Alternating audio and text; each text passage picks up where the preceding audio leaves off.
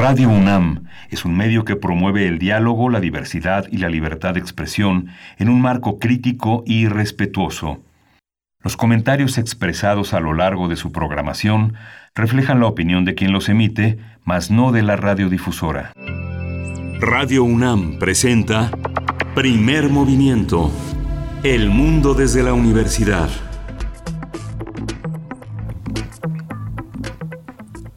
Muy buenos días. Hoy es viernes 28 de agosto del año 2020. Son las 7.5 de la mañana, hora del centro del país. Estamos iniciando primer movimiento en esta mañana, pues esta mañana de viernes, un poquito húmeda para el centro del país, para la Ciudad de México.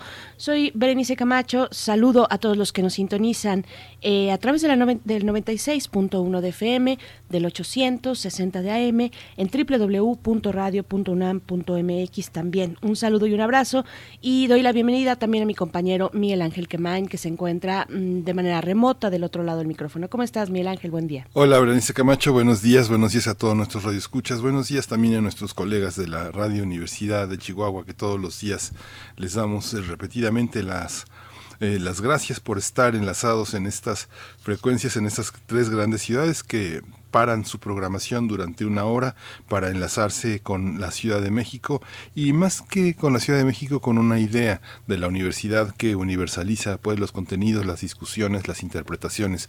Hoy vamos a tener un programa muy interesante, pero eh, hay que darle la bienvenida a Uriel Gámez, eh, quien está en la dirección de orquesta, en la producción ejecutiva, y a Arturo González, que también acompaña esta empresa de todos los días, en los controles técnicos. Vamos a abrir con este viernes de ocio hablando de los 10 años de la cátedra de Igmar Bergman, esta cátedra que está inspirada en uno de los más grandes cineastas de la historia del cine, no solo del siglo XX, sino del siglo XXI y del siglo XXII. Berman es un referente importantísimo y lo vamos a conversar con Mariana Gándara, y es coordinadora de la cátedra Berman de la UNAM. Por supuesto, me quedé pensando, querido Miguel Ángel, ¿vamos a hablar de la cátedra o vamos a hablar de Bergman? Eh, las dos cosas estarían increíblemente bien para esta mañana, pero eh, es también es viernes de radioteatro, vamos a estar eh, pues escuchando, escucharemos una selección de Frida Saldívar de la producción de este programa, el tomo 10 de Solo Cuento. La colección Solo Cuento tiene 13 tomos, editada por la UNAM en 2018 este tomo. Y pues bueno, La Delgada Línea de la Cordura es el cuento de esta mañana eh, de la autoría de Viviana Camacho, así es que no se lo pueden perder, va a estar buenísimo para el radioteatro de esta mañana.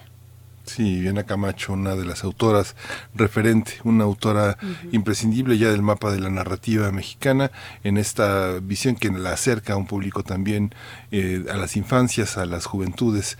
Y vamos a tener una, un enfoque nacional importante, el ejército y los derechos humanos. Una nota lamentable, la ejecución de un civil en Nuevo Laredo, Tamaulipas. Vamos a conversarlo con Raimundo Ramos, el expresidente del Comité de Derechos Humanos de Nuevo Laredo y nos va a contar toda esta historia.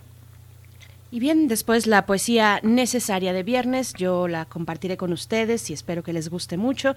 Luego nuestra mesa del día, Miguel Ángel. Sí, tenemos una mesa dedicada a la filosofía, como cada mes eh, eh, Christopher Phillips está invitado a desarrollar esta idea de Sócrates Café, esta importante señalización de la discusión, del debate, a partir de la trascendencia que tienen las ideas en nuestra vida cotidiana. ¿Cuáles son las lecciones de la pandemia sobre nuestra relación con la naturaleza? Esto lo vamos a conversar con Christopher Phillips y con la interlocución de Luis Zambrano. Él es biólogo, pero es un escritor, es un hombre que se ha dedicado a reflexionar a interpretar, a hacer del ensayo uno de los materiales excepcionales para tratar estos temas, para acercar a públicos de toda índole y, romper las fronteras entre los científicos y, los eh, escritores, tratando de entender qué es la naturaleza y cómo nos relacionamos con ella. Por supuesto, es investigador del Instituto de Biología de la UNAM, eh, que trabaja con ecosistemas urbanos y lacustres, otro de los datos que podemos además sacar de su cuenta de Twitter, donde es muy activo y hace precisamente un eh, muestra constantemente el trabajo que se hace respecto al medio ambiente y a la naturaleza y también cuando hay alguna que otra injusticia, pues también está ahí presente Luis Zambrano. Vamos a tener esta mesa, esa mesa interesante que nos convoca a todos, a todas, cuáles son las lecciones de la pandemia sobre nuestra relación con la naturaleza y bueno, nuestras redes sociales también, eh, compartirlas en este momento para ustedes si se quieren acercar. Ya está la lista de complacencias, pero creo que todavía hay un huequito.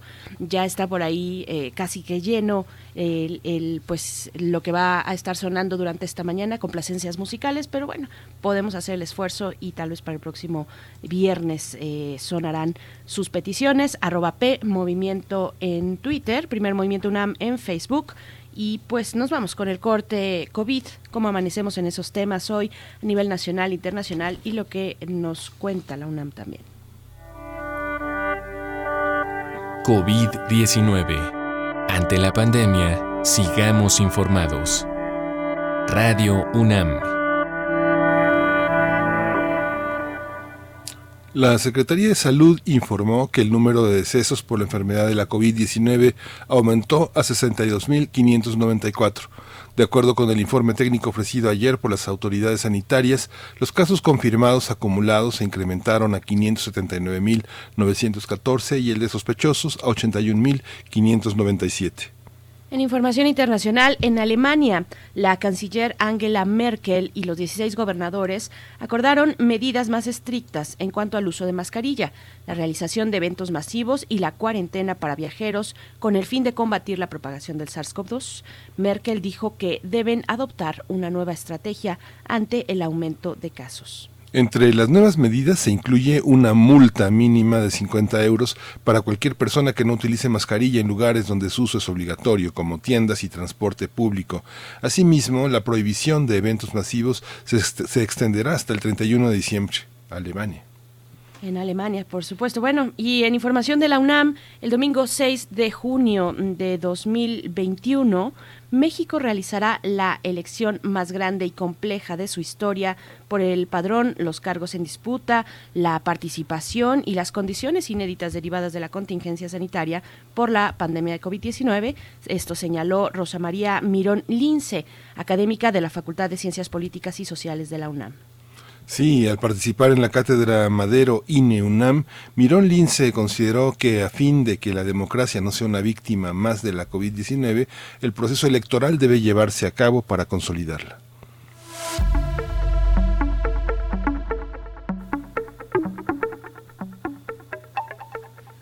Y para celebrar el Día de los Adultos Mayores en México, Universo de Letras, la Dirección de Literatura y Fomento a la Lectura, invitan a la pijamada de cuentos que se realizará el día de hoy viernes a las 8 de la noche a través de su página de Facebook. En esta actividad participa el programa Abuelos Lectores y Cuentacuentos un proyecto desarrollado a finales de 2010, un proyecto muy entrañable, muy querido, eh, desarrollado por la Coordinación de Difusión Cultural de la UNAM y por IB México. Así es que pues está hecha la invitación para esta noche a las 8 de la noche a través de la cuenta de Facebook eh, de Fomento Literatura y Fomento a la Lectura de la UNAM. Y Universo de Letras, en realidad es la cuenta Facebook de Universo de Letras. Y pues bueno, no se lo pueden perder, sean adultos de cualquier edad y de cualquier tamaño, niños y niñas, pues bueno, va a estar muy interesante, pijamada de cuentos. Sí, vamos con música. Vamos a ir con música, sí, Miguel Ángel, vamos, ánimo. Son las 7 con 14 minutos de la mañana. Lo que vamos a escuchar, fíjense que el día de mañana, el día de mañana 29 de agosto, inicia el Tour de France del 29 de agosto hasta el 20 de septiembre. Es la edición 107 que indica, que, inicia, perdón, en Niza. Va a culminar, por supuesto, pues en, París, donde más, con todas las precauciones sanitarias, han anunciado los, los organizadores. Eh, así que vamos a escuchar algo al respecto. Esto es de la banda alemana Kraftwerk una agrupación que pues revolucionó la música, la incipiente música en aquellos momentos, la incipiente música electrónica en la década de los 70. Tour de France es el álbum que se lanzó hace 17 años, precisamente en agosto de 2003, y de ahí también la canción que escucharemos, Aerodynamic pero pues bueno, antes de que yo siga hablando más porque me emociono, vamos a escuchar a Kraftwerk. sí.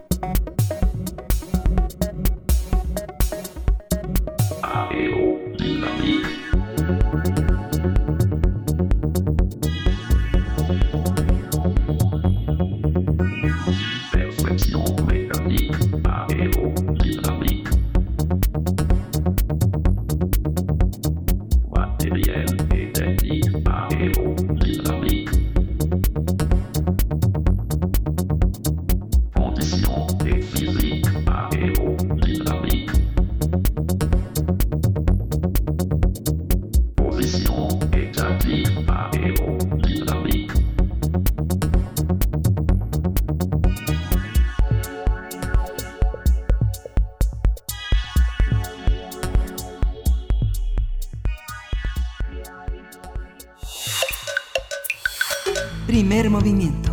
Hacemos comunidad. Viernes de ocio.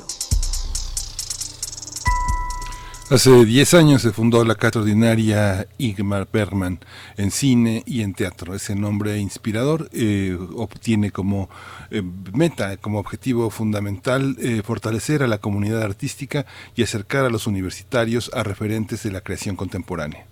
En 2010 surgió como una iniciativa entre la Coordinación de Difusión Cultural de la UNAM, el Instituto Mexicano de Cinematografía y la Academia Mexicana de Artes y Ciencias Cinematográficas. Es considerado un laboratorio de pensamiento escénico y fílmico. Su nombre se estableció en honor a Ingmar Bergman, uno de los grandes referentes, uno de los grandes maestros del teatro y el cine contemporáneos. Durante este tiempo ha logrado acercar el trabajo de destacados cineastas con artistas de las nuevas generaciones. Desde el 28 de agosto de 2010, la cátedra ha organizado más de 900 actividades, entre las que figuran conferencias, clases magistrales, talleres, prácticas experimentales, mesas redondas, concursos, ciclos de cine, temporadas teatrales, publicaciones, homenajes, entre muchas otras. La labor que ha realizado la cátedra en los últimos 10 años ha sido reconocida con muchas distinciones. El Festival Internacional de Cine de Huesca en España le otorgó el premio Pepe Scriche. Eh, este fue recibido por la actual coordinadora del espacio cultural, Mariana Gándara, que destacó en ese momento que la promoción de la cultura es en la actualidad una de las maneras de preservar la salud. Y precisamente vamos a conversar sobre los 10 años de esta querida cátedra dedicada al cine y al teatro y nos acompaña a través de la línea de primer movimiento Mariana Gándara. Ella coordina la cátedra Bergman de la UNAM. Nos da mucho gusto conversar contigo, Mariana Gándara. Bienvenida a primer movimiento. Gracias, Berenice. Buenos días, buenos días, Miguel Ángel. ¿Cómo están? Hola Mariana, pues muy contentos de estar conversando sobre esta cátedra que desde hace 10 años tiene una presencia también en los medios universitarios y en el periodismo cultural en la crítica de cine, que ha sido un, elemento importante. Esta cátedra se caracteriza por tener un patrimonio, que este, la cátedra ha dejado una huella y la dejará de manera permanente en lo que tenemos como patrimonio histórico de la, y artístico de la universidad. ¿En qué consiste ese patrimonio? ¿Qué de la cátedra los nuevos ojos eh, pueden ver, cómo acercarse eh, para quien no tuvo oportunidad en esos momentos de programación, ver lo que hacían con tanta, con tanta emoción, probando, probando, dando los primeros pasos. ¿Qué es lo que podemos ver hoy de esa cátedra que, que ya tiene una década? Pues creo que una de las cosas que desde el inicio ha interesado muchísimo al proyecto de la Cátedra Berman es entender la manera de cómo hacer que el registro de lo que sucede en estos espacios de aprendizaje colectivo, ya sean conferencias, talleres, clases magistrales, al final de cuentas sabemos que puede ser muy efímero, que a veces únicamente quienes estuvieron presentes en ese tiempo y en ese espacio son eh, quienes puedan acceder a las maravillas que ocurren en esos momentos tan entrañables. Y la idea siempre ha sido poder registrar esos momentos y entonces hacer que ese registro, como ya decías, ese patrimonio de lo que ocurre, no se vuelva, no se vuelva ceniza, sino que sea pólvora, que, que pueda tener eh, la posibilidad de que otras personas en otros momentos y en otros lugares eh, tengan la posibilidad de acercarse a esos contenidos. Entonces, cuando menos en nuestro canal de YouTube, en la página web de la Cátedra Berman, lo que siempre se ha intentado es que quede ese registro, que haya la posibilidad de que lo que grandes maestros como Carlos Saura, Julie Taymor, eh, Lucrecia Martel o Iñárritu pueda, pueda ser consultado por las nuevas generaciones o pueda, pueda también regresar en una especie de, de viaje de la nostalgia para encontrar qué fue lo que se dijo en ese momento, qué diálogos ocurrieron.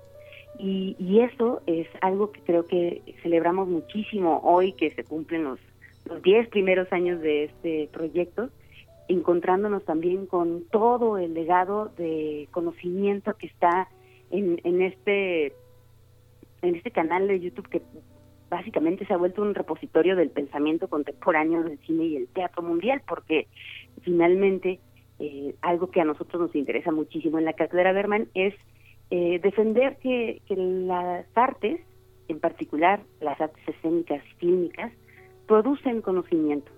Mm. Toda, toda actividad artística es productora de saberes y los saberes que generan tanto el teatro como el cine son singulares y particulares a su práctica. Nadie más puede puede lograrlos, es decir, la biología nos dice mucho sobre el mundo, la historia y la matemática también, pero lo que nos cuenta sobre el mundo del cine y el teatro no es replicable por esas otras disciplinas.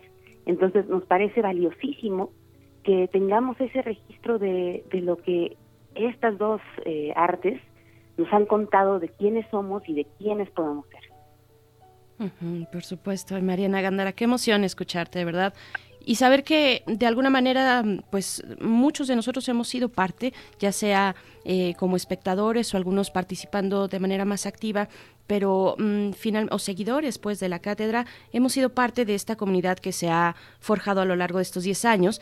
Y, y eso quisiera preguntarte que nos comentes un poco sobre sobre las redes, las redes humanas e incluso los vínculos con otros proyectos eh, de donde se ha nutrido y ha nutrido a su vez eh, la cátedra Bergman, tanto pues justo hacia afuera como hacia adentro. ¿Cómo es esta cuestión que, otros eh, agentes, digamos, otros actores en el entorno están también festejando, ¿no? De alguna manera estos 10 años. Sí, pues creo que creo que una de las claves del trabajo de la cátedra ha sido esta posibilidad de hacer redes de colaboración. Es decir, eh, hemos, hemos intentado pensar que más allá de, mirar a los hombres y las mujeres que participan del programa como invitados, nos interesa pensarlos como colaboradores. Y a la vez que nuestros públicos, más que ser espectadoras y espectadores, son participantes. Es decir, si, si asumimos que la cátedra puede ser un ágora, un espacio en donde todas y todos estamos construyendo conocimiento de manera activa, entonces eso tiene que a la vez tener un reconocimiento de quienes participan de ese proceso. Entonces, esta red de colaboradores nos interesa muchísimo reconocerla por un lado, ampliarla por otro. Es muy impresionante ya eh, el tamaño que, que ha logrado la cátedra a lo largo de, de estos años. Tener, eh, en términos, por ejemplo, de de los países que han participado, ¿no? Tenemos, eh, nos falta, creo que Antártica nada más, es decir, tenemos participantes de todos los continentes, eh, lo cual es maravilloso pensando en, en los vínculos que se generan ahí, es decir, eh, una de las cosas que creo que a la universidad le interesa muchísimo es cómo nuestra comunidad puede también internacionalizar sus saberes en ambas vías, ¿no? Cómo los estudiantes pueden encontrarse con los conocimientos de otras latitudes y, encontrar también en ellos similitudes y diferencias, pero también cómo nosotros podemos hablarle a estos otros espacios, ¿no? Y tener estos diálogos horizontales, que creo que es lo más hermoso que puede generar la cátedra Berman. En ese sentido, como bien dices, Berenice, pues eh, nos interesa mucho reconocer también esa participación de, de nuestros públicos y ahora hemos armado en nuestras redes sociales un proyecto que llamamos álbum familiar.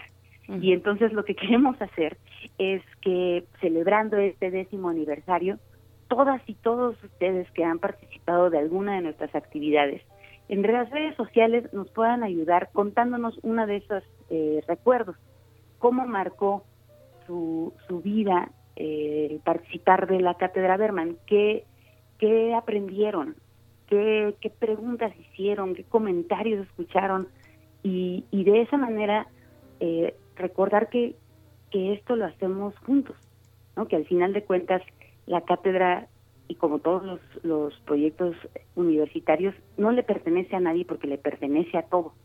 Entonces, estamos invitándolos en nuestras redes sociales eh, a, a, que suban una, un recuerdo, si quieren eh, hacerlo a través de un video, vamos a estar maravillosamente contentos porque además así podremos después nosotros hacer una edición y, hacer esta especie de álbum familiar en donde eh, a lo largo de estos días en, preparación al, aniversario pues hemos estado también haciendo entrevistas con, con las personas que, hicieron posible que este proyecto existiese, ¿no? Eh, y con quienes también son finalmente pues grandes grandes aliados. Entonces estamos manejando ahora dos eh, hashtags el, uno es eh, Berman 10 y el otro, por supuesto, eh, que siempre ha sido nuestro hashtag, es eh, yo estuve ahí. Entonces, la idea es que puedan subir a, nuestras redes y las redes creemos que, que siendo, em, sobre todo a partir de la pandemia, no sé a ustedes cómo les ha sucedido, pero estoy segura que, que Radio UNAM, una de las cosas que, que más debe de, de apreciar en estos momentos es la comunicación que puede tener con, su auditorio. El poder tener esa interlocución, saber qué están pensando, qué, qué les pareció lo que sucedió en el segmento anterior.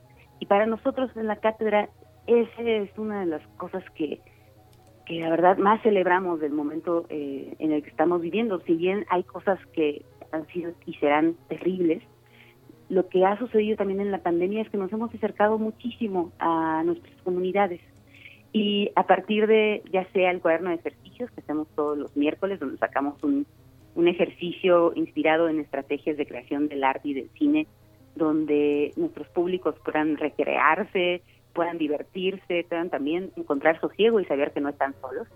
Eh, hemos encontrado que, que esta comunidad nuestra, que al final de cuentas también es la comunidad universitaria, que es, que es amplia y que es también muy, muy vocal, eh, tiene ganas de, de, esta participación activa, tiene cosas que decirnos. Entonces, pues esperamos que este día y, en los días que siguen de este aniversario eh, estemos escuchando lo que ha significado para ellos también esta cátedra, porque a final de cuentas, como ya les decía, pues sentimos que, que es de todas y todos, ¿no? Y, y al final de cuentas también eso implica que, que entonces al festejo y a la pachanga están, están todas y todos invitados. Sí, fíjate que me llama la atención el espacio que destinan con el nombre Red de Colaboradores. ¿En qué consiste esta, esta red? Hago un apunte que veo muchos cineclubs, desde el Caleidoscopio Cineclub para niños hasta el Chito Cineclub Comunitario, y recuerdo uh, uno, uno de los eh, queridos amigos que pasó por este espacio, que fue Gabriel Rodríguez, que fue, recuerdo que desde que era estudiante lo veíamos en el metro con su lata desde la Filmoteca en San Ildefonso hasta el Cineclub de Ciencias Políticas para exhibir películas en un cineclub que era una pues una consigna, una herencia de generación en generación para los estudiantes de humanidades, de ciencias políticas. ¿Cómo se conforma esta red de colaboradores y qué importancia tiene el espacio del cineclub? Pues en ese sentido, el, trabajo, por supuesto, de personas como Gabriel, a quien le mandamos un enorme abrazo, eh, ha sido fundamental.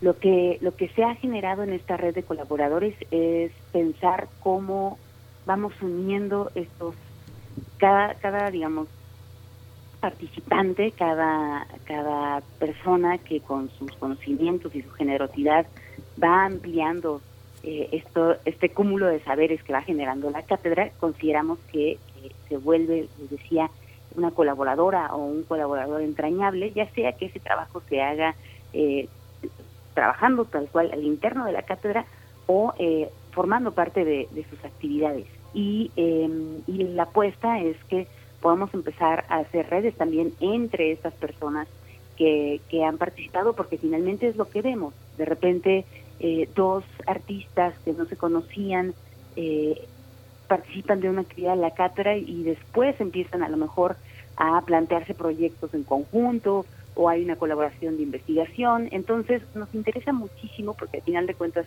creemos que, así es como se comparte de mejor manera el conocimiento en el encuentro, ¿no? Nos interesa muchísimo eh, explorar todas las maneras que tenemos de promover el pensar juntos.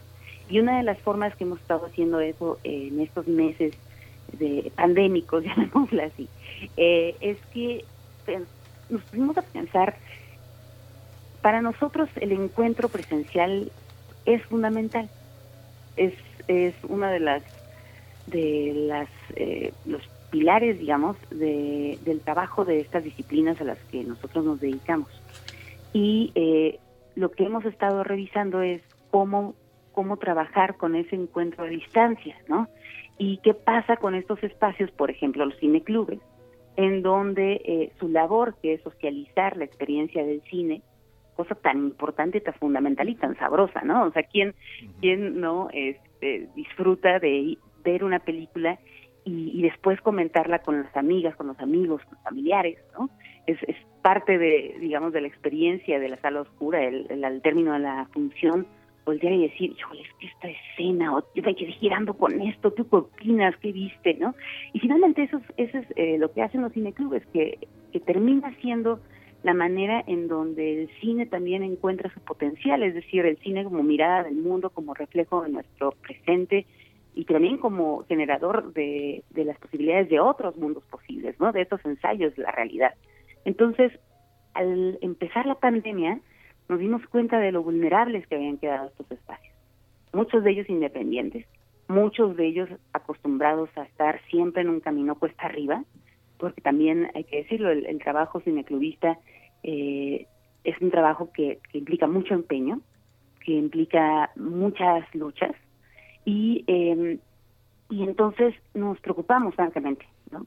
por, por pensar qué iba a pasar con estos espacios en estos meses en donde el había frenado su actividad y donde les digo, muchos de ellos eh, no cuentan con, con fondos más que los que generan de su propia actividad. Entonces, lanzamos un proyecto que se llama Proyectar el Encuentro, Rastreo Nacional de Cineclubes, y este es un mapeo en donde les pedimos a los cineclubes que nos contesten una serie de preguntas que nos ayudan a entender mejor su práctica, por qué trabajan de esa manera, qué les motiva a seguir existiendo, cómo entienden ellos las prácticas cineclubistas, qué le desean a las siguientes generaciones. Y cada semana en nuestras redes sociales vamos visibilizando uno de estos proyectos. Y mañana, perdón, mañana, hoy, es que hoy es muy temprano, pero hoy en unas horas, a las Me pasa todo el tiempo. hoy a, las 11 de la mañana vamos a tener una conversación justo con algunos representantes eh, de, de estos proyectos. Entonces, nos interesaba, nos interesaba muchísimo, eh, sobre todo, enfocar esta conversación a las estrategias de resistencia que, que han tenido, ¿no? Porque si bien eh, están pasando por un momento complicado, al final de cuentas sabemos que eh, no es la primera vez que tienen que, que, practicar esa resiliencia, ¿no? Entonces vamos a tener cineclubes de Bolivia, de Argentina, de diversos puntos de la República con prácticas muy distintas. Por ejemplo, eh, el Cineclub Caleidoscopio de Ciudad Victoria, en donde lo que ellos hacen es enfocarse en trabajar con jóvenes audiencias. Un cineclub para, para niñas. Eh, o eh, el Cineclub Chito de Campeche, en donde eh, su trabajo es ir de comunidad en comunidad en Campeche, por más lejana que esté, a llevar cine y a hacer eh, talleres y otras actividades culturales que permitan pues propagar y disfrutar la cultura fílmica. Entonces vamos a tener una conversación con, con ellas y ellos a las 11 de la mañana, eh, en donde con estos otros eh, proyectos podemos platicar acerca de cómo hacen para, eh, para resistir, celebrar el poder de lo que de lo comunitario que, que ocurre en un cineclub y, y recordarnos que, que sí, la pandemia es una de las batallas que están luchando, pero han luchado muchas otras y las, las han resistido todas. Mm-hmm. Bueno, quiero decir que lo que estamos escuchando de fondo, no acostumbramos tener música de fondo, pero creo que muy atinadamente eh, nuestro productor hoy en turno, Uriel Gámez, eh, propone precisamente escuchar a Kavi Laretei, que es una, bueno, fue una pianista clásica, una escritora estonia, y precisamente colaboró en múltiples ocasiones con Bergman. De hecho, Mm. estuvieron eh, casados, así es que bueno, por si se preguntaban mm, por qué la música de fondo, ahí está la explicación. Estamos conversando con Mariana Gándara, coordinadora de la cátedra Bergman de la UNAM, que llega a su primer aniversario, a su primera década con estos festejos y en medio de una pandemia. Mariana, eh, nos has hablado de álbum familiar, esta invitación para que compartan, compartamos nuestras experiencias en torno a la cátedra eh, a través de redes sociales con el hashtag Bergman10 y el hashtag de siempre yo estuve ahí. Así es que, bueno, esa es la primera invitación. También para el día de hoy a las 11 de la mañana, esto último que nos estabas comentando. ¿Qué otras actividades eh, tienen planeadas para este aniversario, pero también para lo que viene eh, hacia adelante en la pandemia? Por supuesto. Eh, les cuento que a las 5 de la tarde, después de la comida, tendremos un conversatorio sobre instantánea, que es otro de los proyectos que surgieron en esta época pandémica. Eh, si ya nos eh, ya, ya, nos les platicaba que nos preocupaba un poco qué iba a pasar con, con los cineclubes y el encuentro, bueno, pues en términos del teatro sí. nos interesaba uh -huh. de igual manera, ¿no? ¿Qué, qué pasa con estas artes escénicas en el momento en el que el convivio presencial eh, pues queda suspendido hasta nuevo aviso, ¿no? Y, eh, y, encontrábamos junto con la dirección de Teatro UNAM que, que si bien no, no íbamos a, a, formular certezas, porque no sé si a ustedes les pasa, pero yo en este momento con el concepto de la certeza tengo una pequeña pelea. el, el, el, asunto iba a ser sí eh, escucharnos y, y, aprovechar este extraño momento para, para pensar, para, para saber esta comunidad teatral mexicana qué piensa de, de su práctica, qué, qué significa la escena en México hoy en día. Entonces, como si fuera una botella al mar, lanzamos un formulario una especie, lo voy a decir así, de chismógrafo, como el de la secundaria, pero con preguntas que tenían que ver más con, la práctica escénica, ¿no? ¿Qué, motiva eh, a, estos artistas? Y, lo digo en el sentido más amplio, ¿no? Pensamos también desde la cátedra que, que la práctica artística es también la práctica de los utileros, es también la práctica de la taquillera, es también la práctica de los gestores, de las productoras. Entonces lanzamos esta botella al mar y nos la regresaron 160 colaboradores, 160 eh, creadores eh, y, trabajadores de, las artes escénicas en México, de 28 estados distintos, con eh, sus respuestas a por qué hacen lo que hacen. Y son artistas de muy distintas generaciones, de, de, bueno, eso, muy distintas latitudes, y sobre todo muy distintos estilos, ¿no? Hay, hay eh, entre este repertorio de respuestas, pues gente que a lo mejor se dedica a los títeres, gente que hace teatro más de corte tradicional, quienes están en el rompimiento postdramático total, ¿no? Pero al final lo que estamos encontrando es muchísimos vasos comunicantes. Entonces, lo que proponemos hoy a las 5 de la tarde es un juego.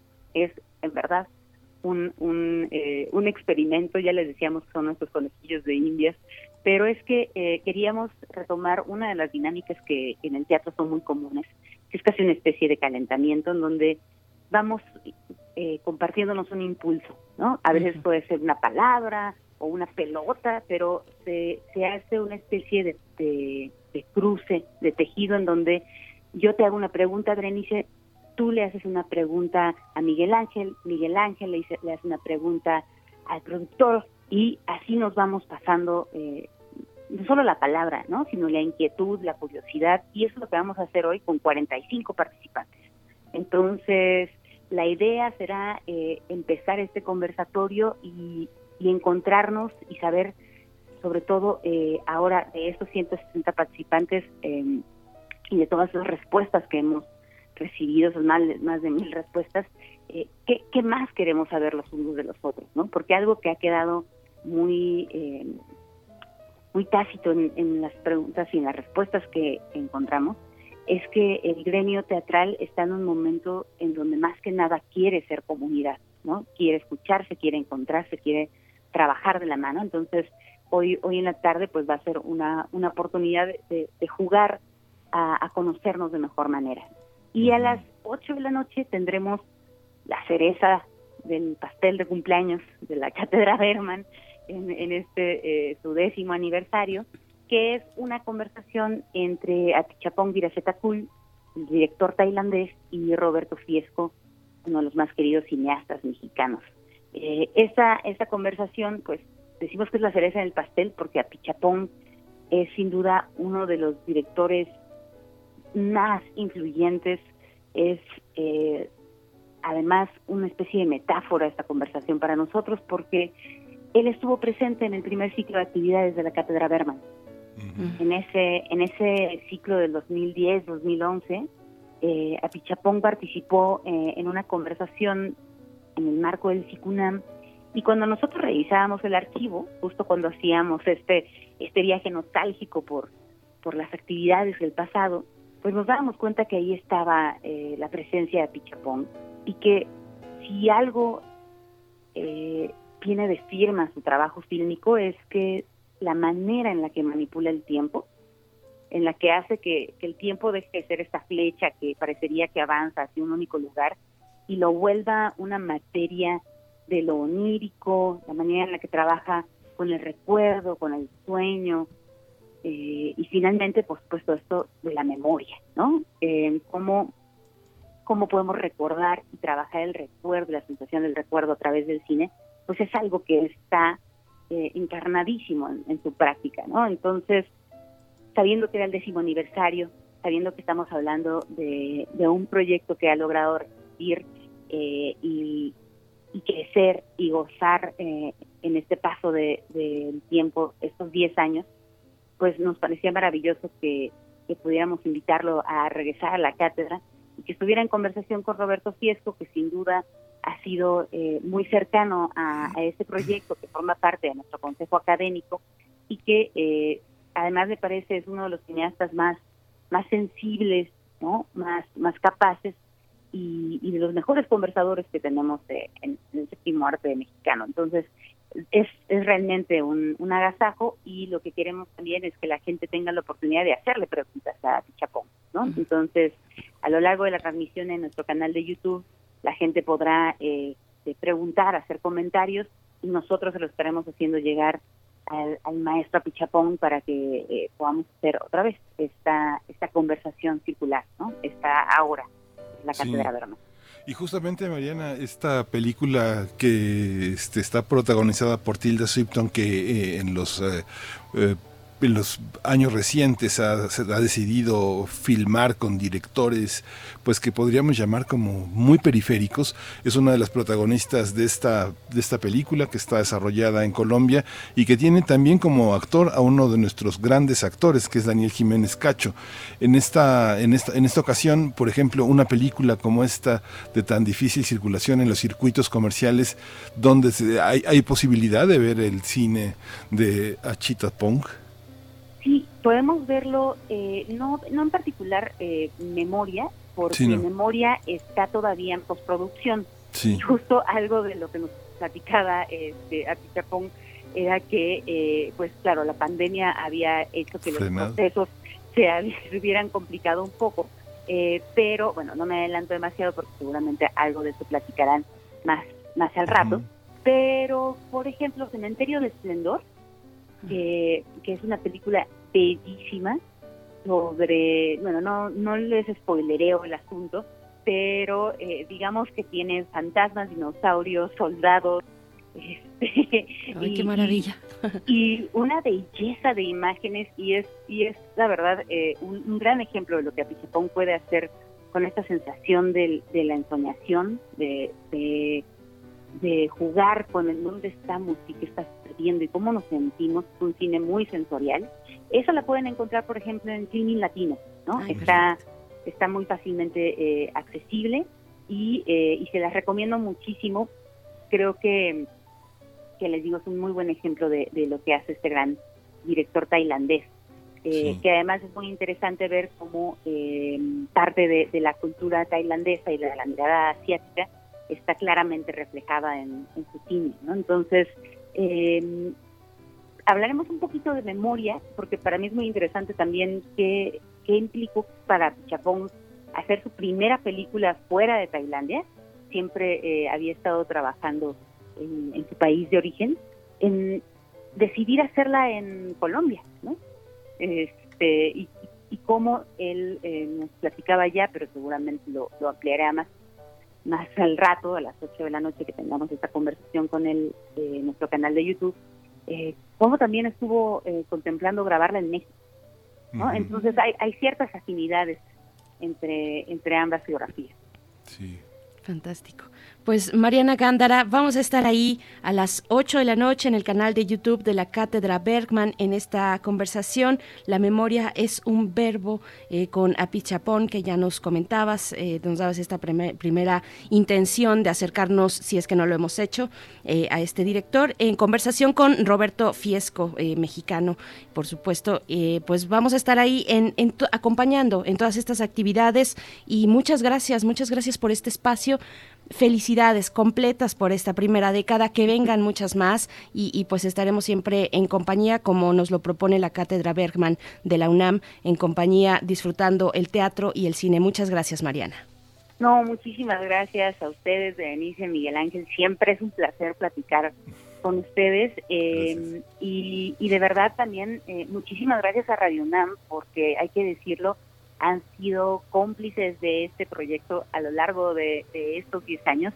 Lo que hace la cátedra no, no sería posible sin aliados como Cayunam y como primer movimiento. Entonces, muchísimas gracias. De verdad estamos muy, muy felices de estar celebrando esta primera década de trabajo y como dices, pues, que, vengan muchas más. Por supuesto. muchas gracias, Mariana.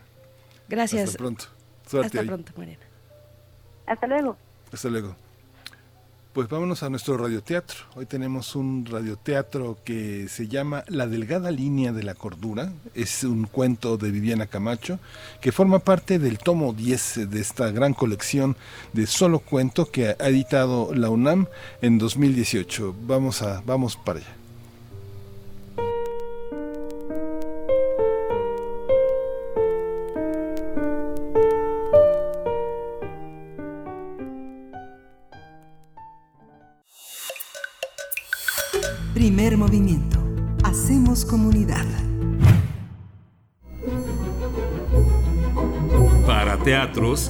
Radioteatros de primer movimiento.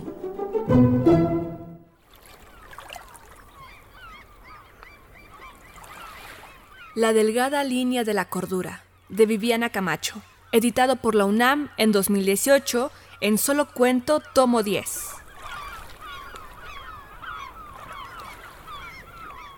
Un leve pero constante dolor de cabeza que atribuí a las largas jornadas en la librería fue el inicio. Pensé que las vacaciones que yo tenía programadas me relajarían y que el dolor desaparecería.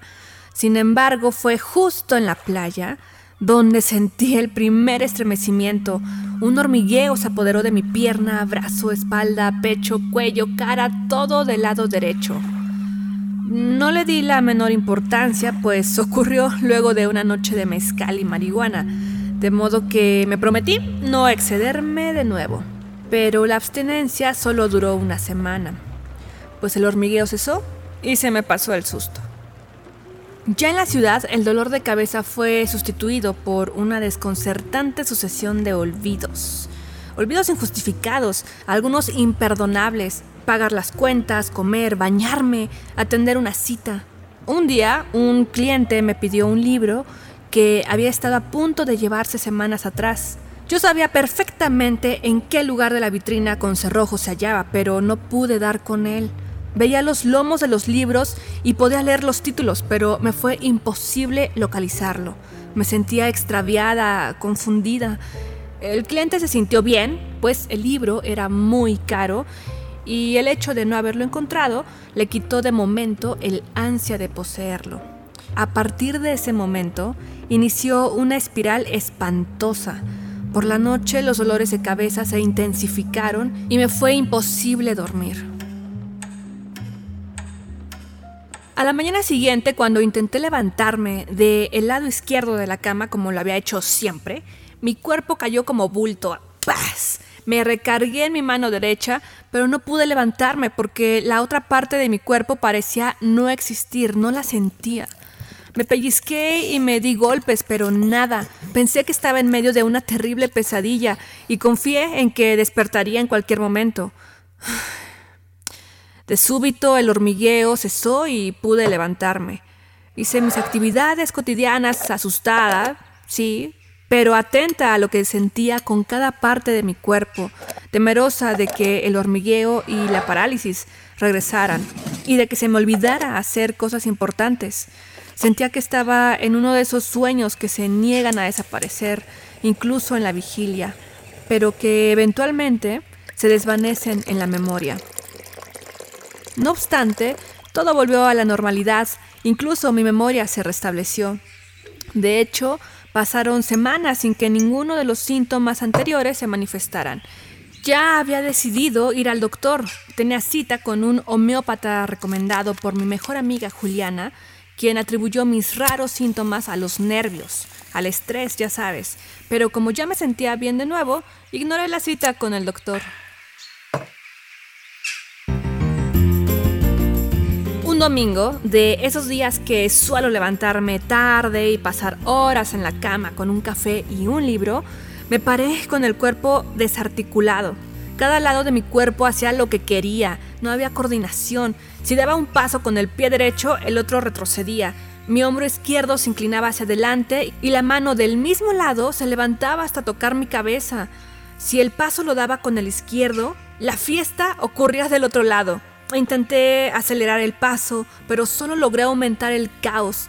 Quizás si alguien me hubiera visto pensaría que estaba en una coreografía de breakdance. Solo cuando me quedaba quieta las cosas regresaban a la normalidad. Ni siquiera pude prepararme una taza de café. Regué los granos antes de meterlos a la moledora y derramé la mitad del agua al piso al intentar servirme un poco. Me dejé caer en una silla y empecé a llorar. Empecé a llorar y puse ambas manos sobre mi rostro, pero mientras una mano permanecía quieta sobre mi cara, la otra acariciaba la cabeza y las piernas me temblaban. Mi cuerpo era un desastre, como si hubieran juntado dos mitades que no tienen nada que ver la una con la otra. Intenté relajarme. Recordé que en momentos de estrés intenso me daba por hablar al revés. Padecía una especie de dislexia nerviosa del lenguaje de modo que armaba frases y palabras que en un estado de tranquilidad me hubiera sido imposible. Solo cuando me relajaba lograba articular con normalidad, así que respiré profundamente.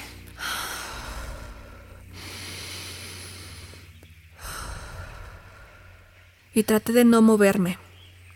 Mantuve el cuerpo equilibrado en la silla y puse mi mente en blanco.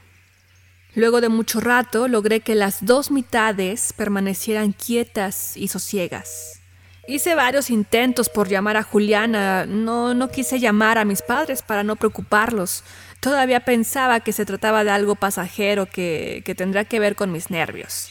Juliana, en cuanto me vio, se desternilló de risa. Le costó mucho trabajo darse cuenta de que yo no bromeaba. Cuando se le pasó la risa, me ayudó a quitarme la pijama y vestirme. Yo no quería salir a la calle. Me daba mucha vergüenza el alarde de movimientos y sangoloteos que mi cuerpo exhibía sin control.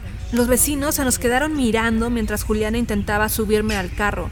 Su expresión era de sorpresa, supongo que aún no sabían si reír o compadecerse. En urgencias, Juliana no supo explicar lo que me ocurría y yo tampoco. La enfermera que nos atendió después de casi tres horas de espera nos miraba con desconfianza y recelo. Yo de la desesperación empecé a llorar de nuevo y mi cuerpo una vez más se convulsionó a su antojo, cada lado por el suyo. Me metieron a un consultorio, me ayudaron a quitarme la ropa y me pusieron una bata. Desfilaron varios médicos, uno después del otro, casi con las mismas preguntas y miradas de desconcierto. Lo peor vino cuando me dieron ganas de ir al baño, pues Juliana y un par de enfermeras tuvieron que ayudarme a que en ningún lado intentara levantarse y hacer un batidillo. Me dieron un sedante y me amarraron a la cama, por temor a que alguna pesadilla provocara el frenético movimiento. Juliana le avisó a mis padres y ahora todos estábamos preocupados. Tras varios estudios y análisis, nadie parecía comprender el extraño comportamiento de mi cuerpo. Era como si cada lado hubiera tomado vida propia y saboteara al otro. Luego de casi un mes de encierro y terrible depresión, un doctor logró dar con el diagnóstico. Ataxia. Una alteración en la coordinación que se encarga de regular adecuadamente el momento de entrada y salida de los grupos musculares que intervienen en el movimiento en función del espacio y tiempo en que se realiza. Es decir, la ataxia impide que el movimiento se realice con el máximo de precisión y con el mínimo desgaste. En este caso, afortunadamente se trata de una ataxia aguda. Este tipo de... ¿Y moco está aquí? Oye, no seas grosera. Este tipo de padecimientos son de pronta y completa recuperación. Este caso es particularmente agudo, así que recurriremos a terapia para asegurar la recuperación. O sea que puede quedarse así para siempre, ¿cierto? Tranquila, señora. Hay un 99% de pacientes que se recuperan, la mayoría de este porcentaje sin terapia. Puede ser ese 1% que blasra que sí como no Frinca y de pronto no entendí nada. Los labios del doctor y de mi madre se movían rápidamente y escuchaba un silbido entrecortado, pero no entendía absolutamente nada. A partir de entonces me pusieron a hacer crucigramas, jugar sudoku, hacer listas, cronologías, inventar historias secuenciales, describir hechos de mi infancia para ejercitar el hemisferio derecho, según me explicaron cuando pude comprenderlos de nuevo, poner el despertador a una hora inusual Eso para cambiar hábitos drásticamente, para ejercitar el derecho. Gracias a esos ejercicios y un esfuerzo por poner mi mente en blanco, cada que quiero caminar o agarrar algo, mi cuerpo ya no se sangolotea tanto, hablo con normalidad y me siento más tranquila pero Juliana y mis padres opinan que me he vuelto insoportable, pues incluso en las opiniones más simples puedo cambiar de un momento a otro sin razón aparente. Puedo demostrar mucho cariño a quien me acompañe y luego un odio desproporcionado e injustificado. Lo que no les he dicho es que un par de voces discuten en mi cerebro y la que grita más fuerte me indica lo que debo decir o cómo comportarme. Siento que una delgada y casi transparente línea se ha instalado en mis emociones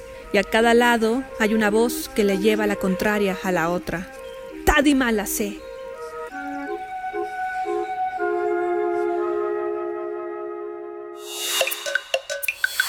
Primer movimiento. Hacemos comunidad. Regresamos después de este radioteatro brevemente solo para despedir a la Radio Universidad de Chihuahua. El lunes nos encontramos a las 6 de la mañana, hora de Chihuahua. Y bueno, muchas gracias a las voces que sonaron. Mm, fue Frida Saldívar, por supuesto, nuestro querido Juanito Stack y creo que Tamara Quiroz también fue la mamá. Eh, entonces, muchas gracias. Sí, sí, exacto, ya sabía yo. Tamara Quiroz, muchas gracias a los tres. Y Miguel Ángel, nos vamos ya al corte de la hora. Nos vamos al corte de la hora, que es aquí en Radio UNAM. Síguenos en redes sociales. Encuéntranos en Facebook como Primer Movimiento y en Twitter como arroba PMovimiento. Hagamos comunidad.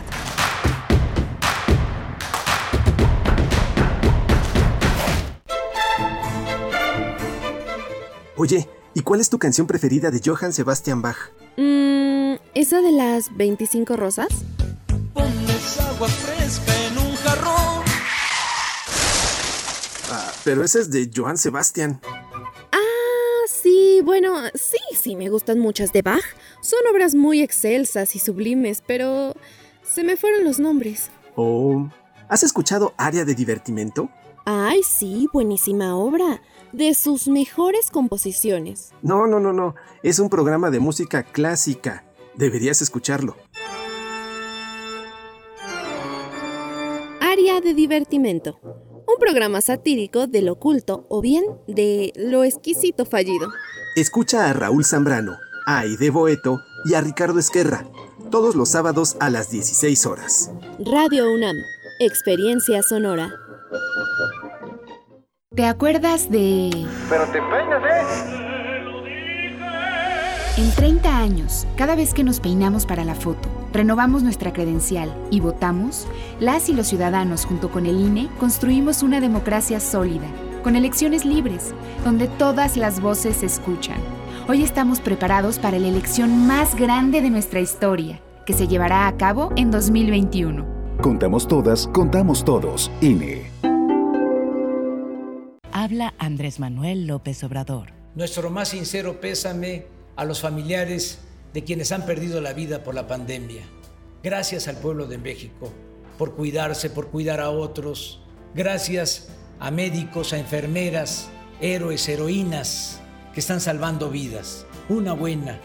Vamos a producir en México la vacuna y va a estar al alcance de todos. Va a ser gratuita. Ánimo. Segundo informe. Gobierno de México. En Europa, desde 2018, se está buscando regular los derechos de los robots. Este año, China consiguió la primera clonación exitosa de un gato y están buscando, en poco tiempo, iniciar la clonación en masa de seres humanos. El Programa Universitario de Bioética de la UNAM te invita a reflexionar sobre estas y otras cuestiones en El Árbol de las Ideas. Bioética, Ciencia y Filosofía para la Vida un programa dedicado al análisis y divulgación de los temas más trascendentales de la agenda bioética de la mano de diversos expertos en la materia. Miércoles a las 16 horas por el 96.1 de FM. Radio UNAM, Experiencia Sonora. La ciencia que somos. La ciencia que somos. Iberoamérica al aire. Descubre la ciencia que está presente en tu día a día a través de cápsulas, reportajes, entrevistas y reportes en vivo. Viernes de 10 a 11 horas por el 96.1 FM. La ciencia que somos. Iberoamérica al aire. Una coproducción de Radio UNAM y las direcciones de divulgación de la ciencia y de las humanidades.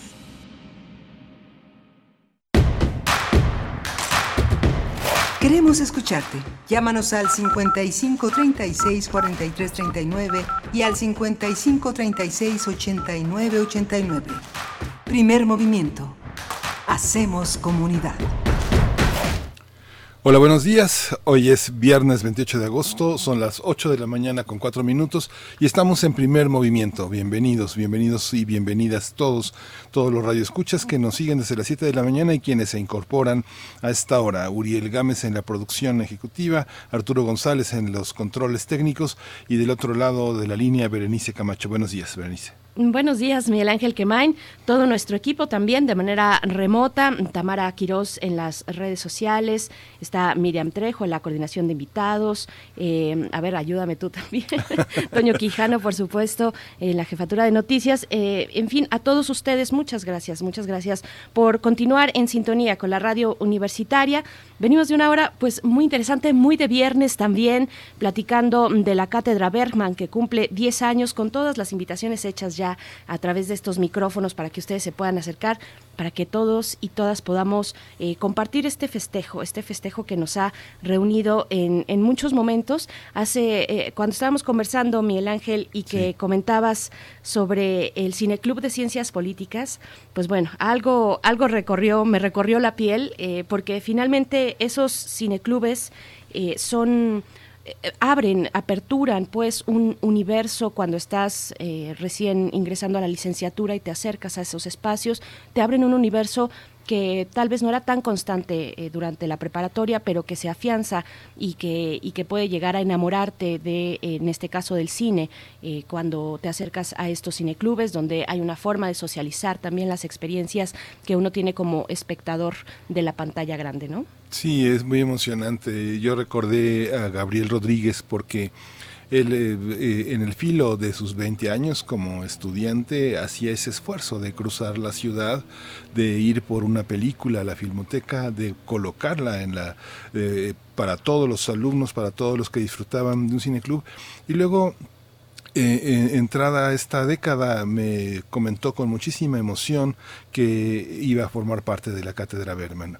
Es algo muy importante porque Gabriel se fue a Italia, hizo un posgrado muy importante, rescató mucho trabajo fílmico de los cineclubs italianos y pues ahora es una figura, un profesor importante en la Facultad de Ciencias Políticas, es un investigador, es un crítico de cine y eso genera una, un ejemplo, un modelo, un modelo a seguir. Es de los jóvenes eh, universitarios que ahora es un maestro y que está, formado al calor de esta cátedra a la que contribuyó pues muchísimo con este aspecto que es la crítica de cine, la apreciación cinematográfica que forma parte de las materias obligatorias del programa de la Facultad de Ciencias Políticas y Sociales de la carrera de Comunicación y Periodismo y que hace posible otra mirada desde otro horizonte al cine que vivimos y que, y que vemos todos los días. Por supuesto, y todas las otras carreras que, que, se imparten en la Facultad de Políticas, pues ahí de, de, mirones, ¿no? Básicamente sí. también en estos cineclubes, que bueno, sí eh, recaen en la eh, en la carrera de comunicación, pero, pero todos ahí, bueno, en, en una mezcolanza muy interesante de, de saberes, de, de experiencias, y, y, bueno, ahí está la cátedra Berman eh, invitándonos también a que participemos en este álbum familiar, que expresemos, que compartamos nuestras experiencias que hemos tenido a lo largo de estos 10 años en la cátedra Bergman, los eh, distintos tipos de actividades que se han dado lugar y que ha tenido a bien organizar esta cátedra que yo creo que es eh, muy querida. Las cátedras de la UNAM son muy queridas, tienen esta posibilidad de cercanía, esta posibilidad de explorar desde distintos ámbitos con una multidisciplina pues muy rica, así es que bueno, enhorabuena para la cátedra Bergman. Y por último, antes de ir a nuestra nota nacional, eh, nada más decir el cuento, el cuento que escuchamos, ya hacia el final nos fuimos al corte y no les dimos más datos, pero eh, se titula La delgada línea de la cordura es de Viviana Camacho. No pierdan la oportunidad de leer, si no lo han hecho, a esta escritora mexicana, es de la Ciudad de México. Está por ahí La Sonámbula, por ejemplo, una de sus obras, eh, Tras las huellas del olvido, Sí, tras las huellas del olvido, así es. Eh, entonces, bueno, no pierdan la oportunidad tampoco de, si tienen la opción, acercarse a esta colección Solo Cuento, esta colección de literatura de la UNAM, que cuenta con 13 tomos, tiene la colección Solo Cuento y Solo Crónica. Solo Crónica consta solamente de tres, de tres tomos, pero son maravillosos, no se los pueden perder. Así es que, pues bueno, ahí está la invitación también a acercarse a esta literatura, Miguel Ángel. Sí, pues eh, es una promoción permanente de los valores nuevos y de y del rescate de los añejos como ha sido Vindictas y ahora esta línea que impulsa el eh, Libros UNAM de acercarse a los jóvenes con Raquel Castro que habló con nosotros eh, este eh, ay, se me fue el nombre de este Toño Malpica. Toño Malpica, que es así uno de los grandes escritores para jóvenes que tenemos en México. En fin, hay una hay una hebra que hay que jalar y no dejar de jalar en esta en ese entramado universitario de literaturas. es Raquel Castro, Malpica y Broson. Mónica, Broson, también, ajá. Son los tres primeros títulos de esta colección Hilo de Aracne. Nos dicen que llegarán otros dos antes de que termine el año, así es que bueno, van a ser cinco al final de 2020. No todo es malo en este año. Y de verdad que hemos remontado mm, de maneras muy interesantes y que después vamos a poder compartir. Además, mirar un poco hacia atrás cuando esto ya sea una, una broma, si es que llegamos a ese momento, cuando sea un recuerdo, eh, pues mirar hacia atrás y ver todo lo que hicimos juntos, juntas en este momento de pandemia. Y pues bueno, solamente decir que Ah, bueno, además, si quieren acercarse a Libros UNAM y si quieren obtener alguna eh, número del catálogo que tienen que es amplísimo y muy interesante, pues pueden hacerlo directamente en su página. Tienen una página donde pueden, además, eh, tienen que sacar una cuenta y les llevan a domicilio los libros que quieran eh, comprar. Así es que, bueno, ahí está la invitación. Y bueno, nada más por último, por último, antes de irnos a nuestra nota nacional, hoy, hoy se cumplen cuatro años de la partida de Juan Gabriel, el Divo de Juárez, este gran músico de Michoacán, de Paracho. Michoacán. Así es que, bueno, no, no lo dejamos pasar por todo lo que significa para la cultura musical mexicana. Este hombre que nació bajo eh, el nombre de Alberto Aguilera Valadez. Eh, nació un 7 de enero de 1950 en Parácuaro, perdón, Parácuaro, Michoacán. Parácuaro. Ajá, sí. disculpen ustedes. Y falleció, pues todos lo sabemos, en 2016, un 28 de agosto a los 66 años un infarto agudo al miocardio es la causa de muerte y pues bueno, eh, aquellos seguidores de Juan Gabriel, pues un abrazo y ahora sí nos vamos a ir con la nota nacional. Vámonos. Ah, todavía no. No, todavía, no. Ay, no es cierto, nos vamos con música. Claro, nos vamos a ir con música. Qué bien. Hoy es la, eh, hoy es la, hoy es, viernes de complacencias y tenemos Blonde Redhead, este Three O'clock para Javier GJ, que en Twitter es el Rooster Water. Así que vamos a oírlo.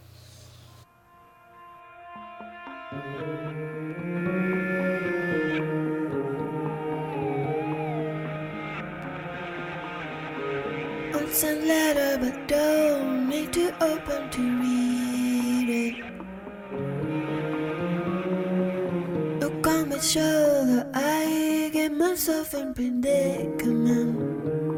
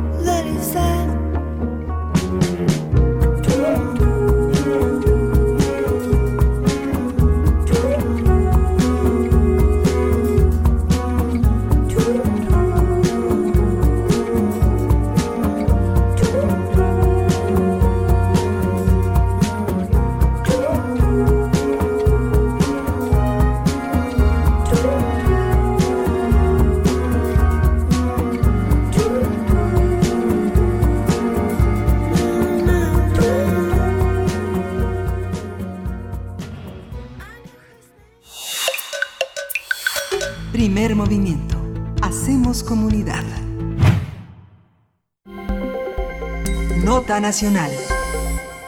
El pasado, el pasado 3 de julio en Nuevo Laredo, Tamaulipas, militares tuvieron un enfrentamiento con presuntos delincuentes en el Boulevard Aeropuerto. Esto es en la colonia Los Fresnos.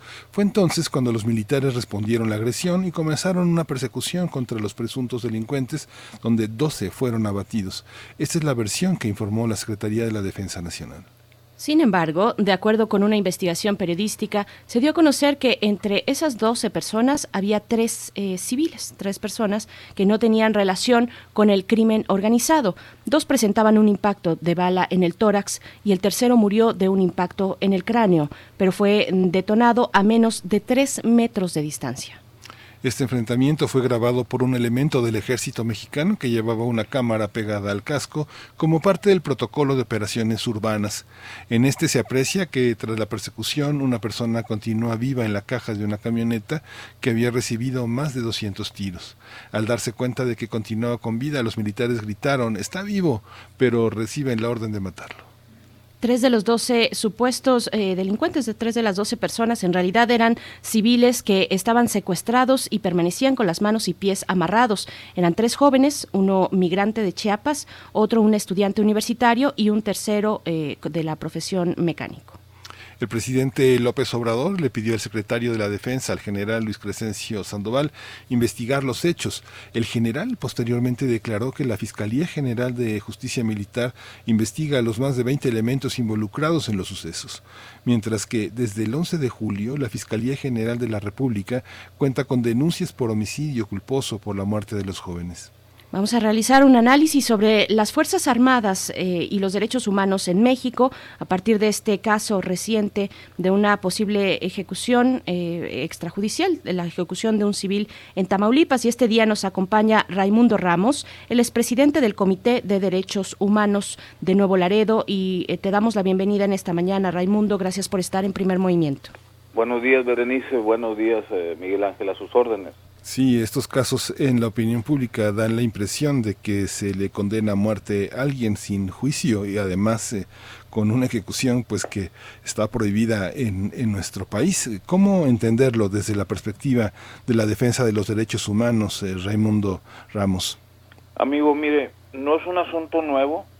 lamentablemente en Tamaulipas eh, nosotros tenemos registros de alrededor de 300 ejecuciones extrajudiciales cometidas por militares, por marinos, por policías federales y por, y por policías estatales desde 2010, que es cuando se inicia este este enfrentamiento ya directo entre crimen organizado y autoridades.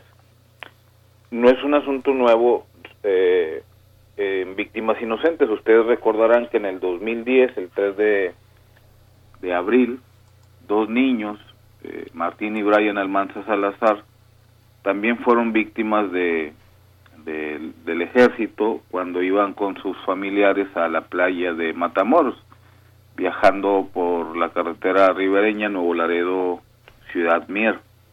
Y en aquel tiempo, eh, primero la versión oficial fue el silencio, o sea, no se dijo nada, no, ocultaron los hechos. A raíz de la denuncia de sus familiares con nosotros en el comité, empezamos a documentar la queja y empezamos a romper el silencio. Después vino la versión oficial de que habían sido víctimas de un fuego cruzado, que es lo que quieren llevarnos en este caso también.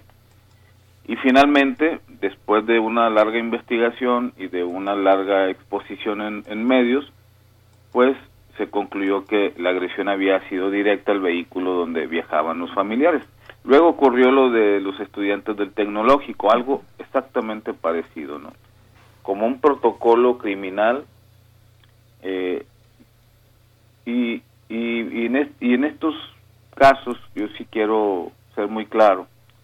Eh, me parece que eso- estos, este tipo de protocolos son parte de la formación militar. Es decir, hay una falla muy grave en la formación de los militares y también en los mandos eh, que, or- que ordenan o que participan en este tipo de operativos. A pesar de las capacitaciones constantes que según la Comisión Nacional de los Derechos Humanos brindan al personal castrense, pues se siguen cometiendo este tipo de abusos. Y en Tamaulipas es la regla. ¿eh? Eh, hace dos semanas eh, hubo otro enfrentamiento. La autoridad dio a conocer aquí en Nuevo Laredo que hubo otro enfrentamiento. Y, y en, esa, en ese enfrentamiento hubo ocho civiles eh, abatidos, dicen ellos, ¿no? Muertos. Y 15 días antes hubo otro enfrentamiento en Miguel Alemán con nueve civiles abatidos, probablemente integrantes de un crimen del, del crimen organizado, de un grupo del crimen organizado. Pero no hay sobrevivientes nunca, no hay heridos y no hay detenidos. Entonces, esto nos habla de un protocolo criminal que no tiene nada que ver con la formación cas- castrense, pero sí que denota abuso de autoridad y desprecio total, absoluto, por los derechos humanos. Eh, Raimundo, bueno, el video del que hablamos es, es, un video que se filtró además, es, es contundente. Yo te preguntaría, bueno, nosotros ya dimos una pequeña introducción, pero cuéntanos cuál es la versión de la Defensa Nacional respecto a este video, eh, qué es lo que sabemos hasta el momento, cómo se ha posicionado y qué sabemos de los eh, militares que estuvieron involucrados en, en, en ese enfrentamiento.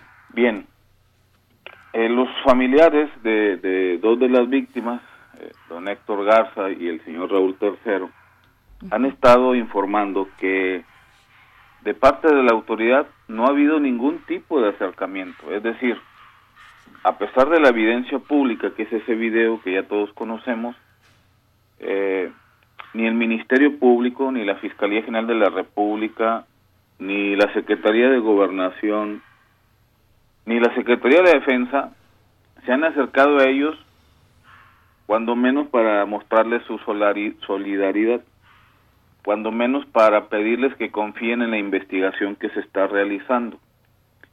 Y en el mejor de los casos para pedir una disculpa por haberlos criminalizado al dar a conocer que eran parte de ese grupo de 12 personas que, que enfrentaron a la autoridad en algún momento y que pertenecían al crimen organizado. Y aquí hay que quitar las palabras y ser muy claros, Berenice y Miguel Ángel, y lo digo con todo respeto, el manejar la presunción, en, este caso y en todos, ¿verdad? O se es o, se no, o, o no se es. Eh, los testimonios públicos de los familiares diciendo mi hijo era migrante de Tapachula que vino a Nuevo Laredo a ayudarme a conseguir trabajo y que quiso pertenecer a las Fuerzas Armadas solicitando su ingreso en Monterrey a la Guardia Nacional y que por una carta de antecedentes no penales pues no se completó el trámite. Y don Héctor dice, mi hijo era estudiante de la Universidad Tecnológica de Nuevo Laredo y eh, estaba secuestrado, me parece que desde el 25 de, de junio, 27 de junio por ahí. Entonces, ya no tenemos que manejar, y, y, algunos periodistas lamentablemente lo han seguido, supuestos delincuentes. No, no son supuestos delincuentes, son civiles inocentes. Uh -huh. Y que el día de los hechos murieron con las manos atadas y con los pies atados. Es decir, no, no hicieron, hicieron ningún tipo de disparos, no vestían ropas son eh, militares y salieron negativos en la prueba del rodizonato. Entonces, este, este sentimiento de impotencia, de dolor, de tragedia, pues la autoridad parece no importarles porque no ha habido ningún tipo de acercamiento, absolutamente. Y tampoco ha habido, como ustedes lo saben, una versión oficial de la autoridad competente, en este caso de la Fiscalía General de la República. A estas alturas, más de un mes este, después de ocurridos los hechos, ya casi para cumplir dos meses, el silencio de la Fiscalía General de la República nos preocupa, porque pudiera ser un silencio cómplice, un silencio para intentar proteger al, al personal militar que intervino en esos hechos y que de manera directa o indirecta, es decir, por acción o por omisión, tuvieron alguna responsabilidad en esos hechos. Entonces, eh, ¿qué estamos haciendo nosotros en el Comité de Derechos Humanos a quienes ellos pidieron nuestra intervención? Primero, acompañarlos en esta investigación, eh, hacer todo lo posible para que se limpie su nombre, el nombre de las tres víctimas. Eh, segundo, eh, aportar las evidencias que existen y que tenemos de nuestro lado para demostrar que fue una ejecución extrajudicial. No murieron en un fuego cruzado, eso nos queda muy claro, el video es por demás evidente. Hubo una orden de, de privarles de la vida y, y, y, hubo una consecuencia, ¿verdad? Que es eh, el fallecimiento. Eh, también me gustaría decirles, Berenice y Miguel Ángel, si me lo permiten, que la historia pudo haber sido muy diferente. Que esos militares pudieron llenarse de gloria si respetando el, el, manual de uso de la fuerza común que tienen las tres Fuerzas Armadas del país, el respeto a los derechos humanos y el respeto al orden militar. Si en lugar de dispararles les hubieran prestado auxilio, los desatan y los llevan a recibir atención médica. La historia hubiera sido muy diferente. La historia que hubieran contado los periodistas serían que rescatan a tres secuestrados, a tres personas secuestradas en medio de una balacera. Eh, pero decidieron irse por el otro camino, ¿no? Por el de mátalo ahorita, investiga después.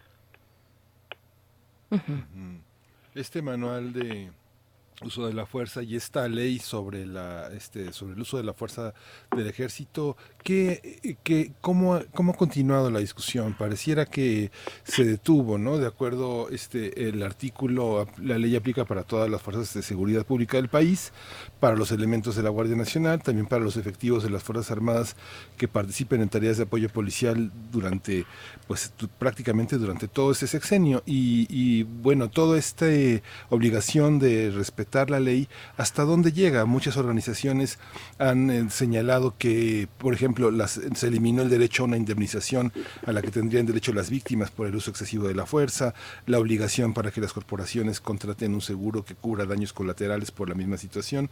¿Cómo lo ven desde el punto de vista de las ONGs y de la defensa de los derechos humanos esta, esta ley? Es la primera.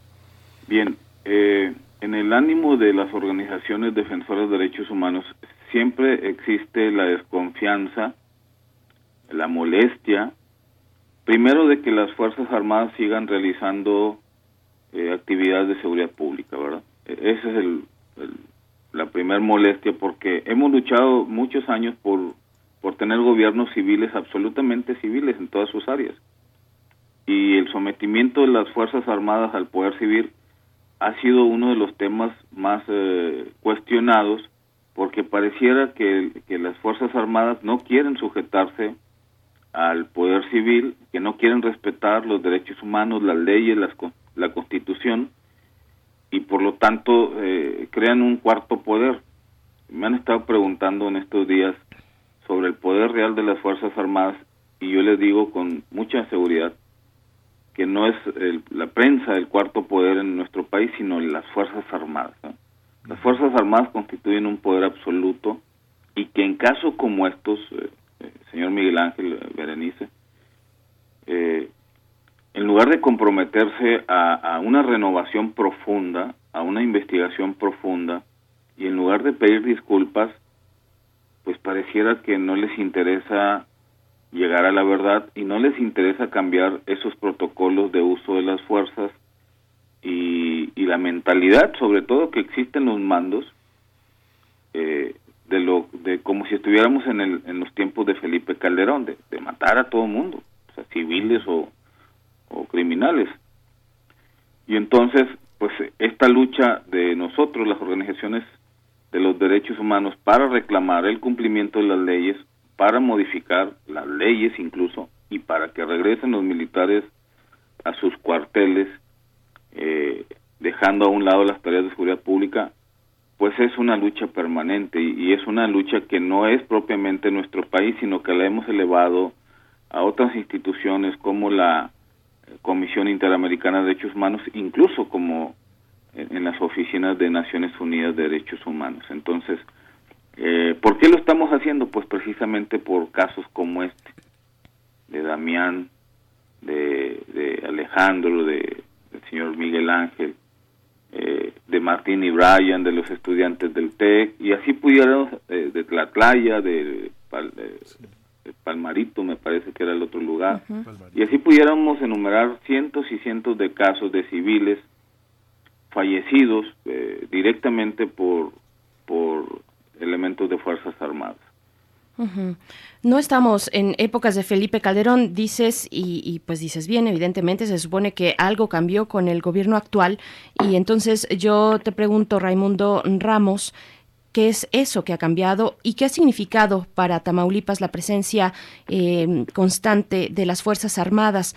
¿Hay un cambio? ¿Lo vieron en algún momento esa etapa cruenta, muy dolorosa de años eh, durante el gobierno de Felipe Calderón y después también con Enrique Peña, Peña Nieto? ¿Ha cambiado algo? Eh, con los asegúnes de precisamente estamos viendo esto que a todas luces parece una un acto de ejecución extrajudicial eh, cuéntanos, ¿qué, ¿qué opinas al respecto? Mire, Berenice, eh, Tamaulipas se enfrenta a violencia, le voy a decir exactamente desde cuándo, desde el año 2001, con la llegada del presidente Vicente Fox y con el compromiso de ofrecer una paz y una seguridad a toda la población.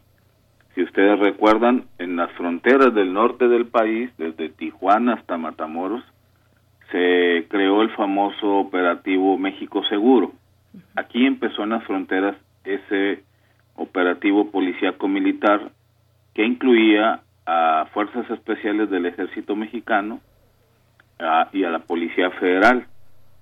Y también me parece que a la policía a, la policía judicial federal que luego se transformó en agencia federal de investigaciones la AFI de la procuraduría general de la república. Pues 19 años después de, de pasar de Vicente Fox a Felipe Calderón y después a Enrique Peña Nieto, y ahora con el actual gobierno, pues Tamaulipas sigue siendo un estado inseguro. Eh, le han invertido mucho, mucho dinero. Eh, la fórmula de los gobiernos anteriores a este era, eh, de los gobiernos locales, era contratar militares o marinos o policías federales. Entonces desplegaban en los estados mil, dos mil, tres mil, cinco mil efectivos para eh, eh, contribuir a las tareas de seguridad pública. Pero eso nunca tuvo buenos resultados. Tamaulipas llegó a tener en el 2013, 2015 hasta 18 mil efectivos de Fuerzas Armadas, Policía Militar, Ejército Mexicano, eh, Marina y Policía Federal. Y se han gastado miles y miles de millones de pesos en esas tareas, pero como no es un programa transaccional, como no es un compromiso real de los gobernantes, pues todo ese dinero se tiró a la basura. No hay un solo municipio en Tamaulipas donde las personas puedan vivir en paz y con seguridad. Eh, Tamaulipas es el estado número uno en materia de desaparición de personas, está entre los eh, tres estados más violentos del país y pues este caso reciente evidencia dos cosas. Evidencia el secuestro de personas por parte de integrantes del crimen organizado y evidencia el tipo de confrontación que siguen teniendo las autoridades eh, y eh, la delincuencia. Entonces no ha cambiado nada ¿eh? en 19 años. Seguimos tal vez peor que en el 2011 cuando Vicente Fox comenzaba a gobernar el país. En 2001. En 2001, sí. Sí, está Raimundo, esta, esta visión tiene que pasar forzosamente por la ley. Hay una una cosa que no se puede omitir que y justamente sobre todo una serie de ejecuciones que eh, usuarios del transporte público hacen con los linchamientos que circulan de manera viral en las redes sociales. Mucha gente señala eh, pues van a llegar los de derechos humanos y van a defender a estas lacras, ¿no? Entonces, el, el uso de la fuerza eh, letal sigue siendo una, una cuestión muy popularizada entre las Fuerzas Armadas. ¿Usted cree que hace falta una, un, un aparato educativo? No sé, yo recuerdo desde 1997, de, en el caso de la Ciudad de México, la reeducación, la reformación, la limpieza, le llaman, de las fuerzas eh, de la policía capitalina se extendía a tratar de darle una formación, una capacitación en derechos humanos, en el uso muy medido de la fuerza a los elementos de la Procuraduría eh, Judicial de, la, Ciudad de México. ¿Cómo entender desde las Fuerzas Armadas esta toma de decisiones? ¿Se le deja solo la toma de decisiones a quien es el portador del arma y, a la, y, al, y al comando en curso? ¿Esto debe de ser así a pesar del uso de la cámara en los cascos? ¿Cómo mediarlo? ¿Cómo entenderlo? Justamente por eso cuando me, refiero al poder absoluto que tienen las Fuerzas Armadas y que se resisten a, dejarlo y que se resisten a cambiar, es en esa parte de la formación. Yo siento mucho respeto por las instituciones de Fuerzas Armadas, respeto mucho, me, me siento muy orgulloso cuando veo los desfiles militares, eh, en alguna ocasión lo hice directamente allá en la Ciudad de México, y ese respeto lo sigue sintiendo la mayor parte de la población. Entonces, eh, pero esa imagen que nos que nos ofrecen de gallardía, de honorabilidad, de disciplina, no se ve reflejada en los operativos urbanos. Eh, mientras no acepten la intervención de la sociedad civil, ya sea eh, de parte de las autoridades o de parte de las organizaciones de Derechos Humanos en tareas de observación y supervisión, ustedes deben de recordar, por ejemplo, que nuestros eh, congresistas, los legisladores federales, tienen dos comisiones, cuando menos, eh, que tienen que ver directamente con las Fuerzas Armadas, que puede ser seguridad, seguridad nacional y derechos humanos. Eh, y esos legisladores deberían ser senadores y diputados supervisores de la actuación de las Fuerzas Armadas pero no lo hacen, no hacen su tarea. Y nosotros que constantemente estamos haciendo recomendaciones y también las organizaciones internacionales, como ahora, de la observancia de los estándares más altos en materia de derechos humanos en este caso, debería de ser permanente, eh, Miguel Ángel Berenice. Sí. el, el ejército, lo dije hace unos momentos, tiene que renovarse, pero tiene que renovarse desde adentro y desde arriba, porque esta generación de mandos militares que actualmente ostentan el poder en, el gobierno del señor Andrés Manuel López Obrador, me parece que ya debe retirarse porque son los mismos que estuvieron antes y después de Felipe Calderón y han ido ascendiendo eh, con esa visión de guerra del país, con esa visión de mano dura del país y con esa enseñanza que les dan a sus propias filas, a sus propias tropas, de matar. Yo voy a abrir un paréntesis para recordar una conversación que tuve aquí con un general en Nuevo Laredo y que tenía una visión muy acertada, tanto de su deber como militar, de su orgullo como militar, como con la responsabilidad que tienen con la población civil.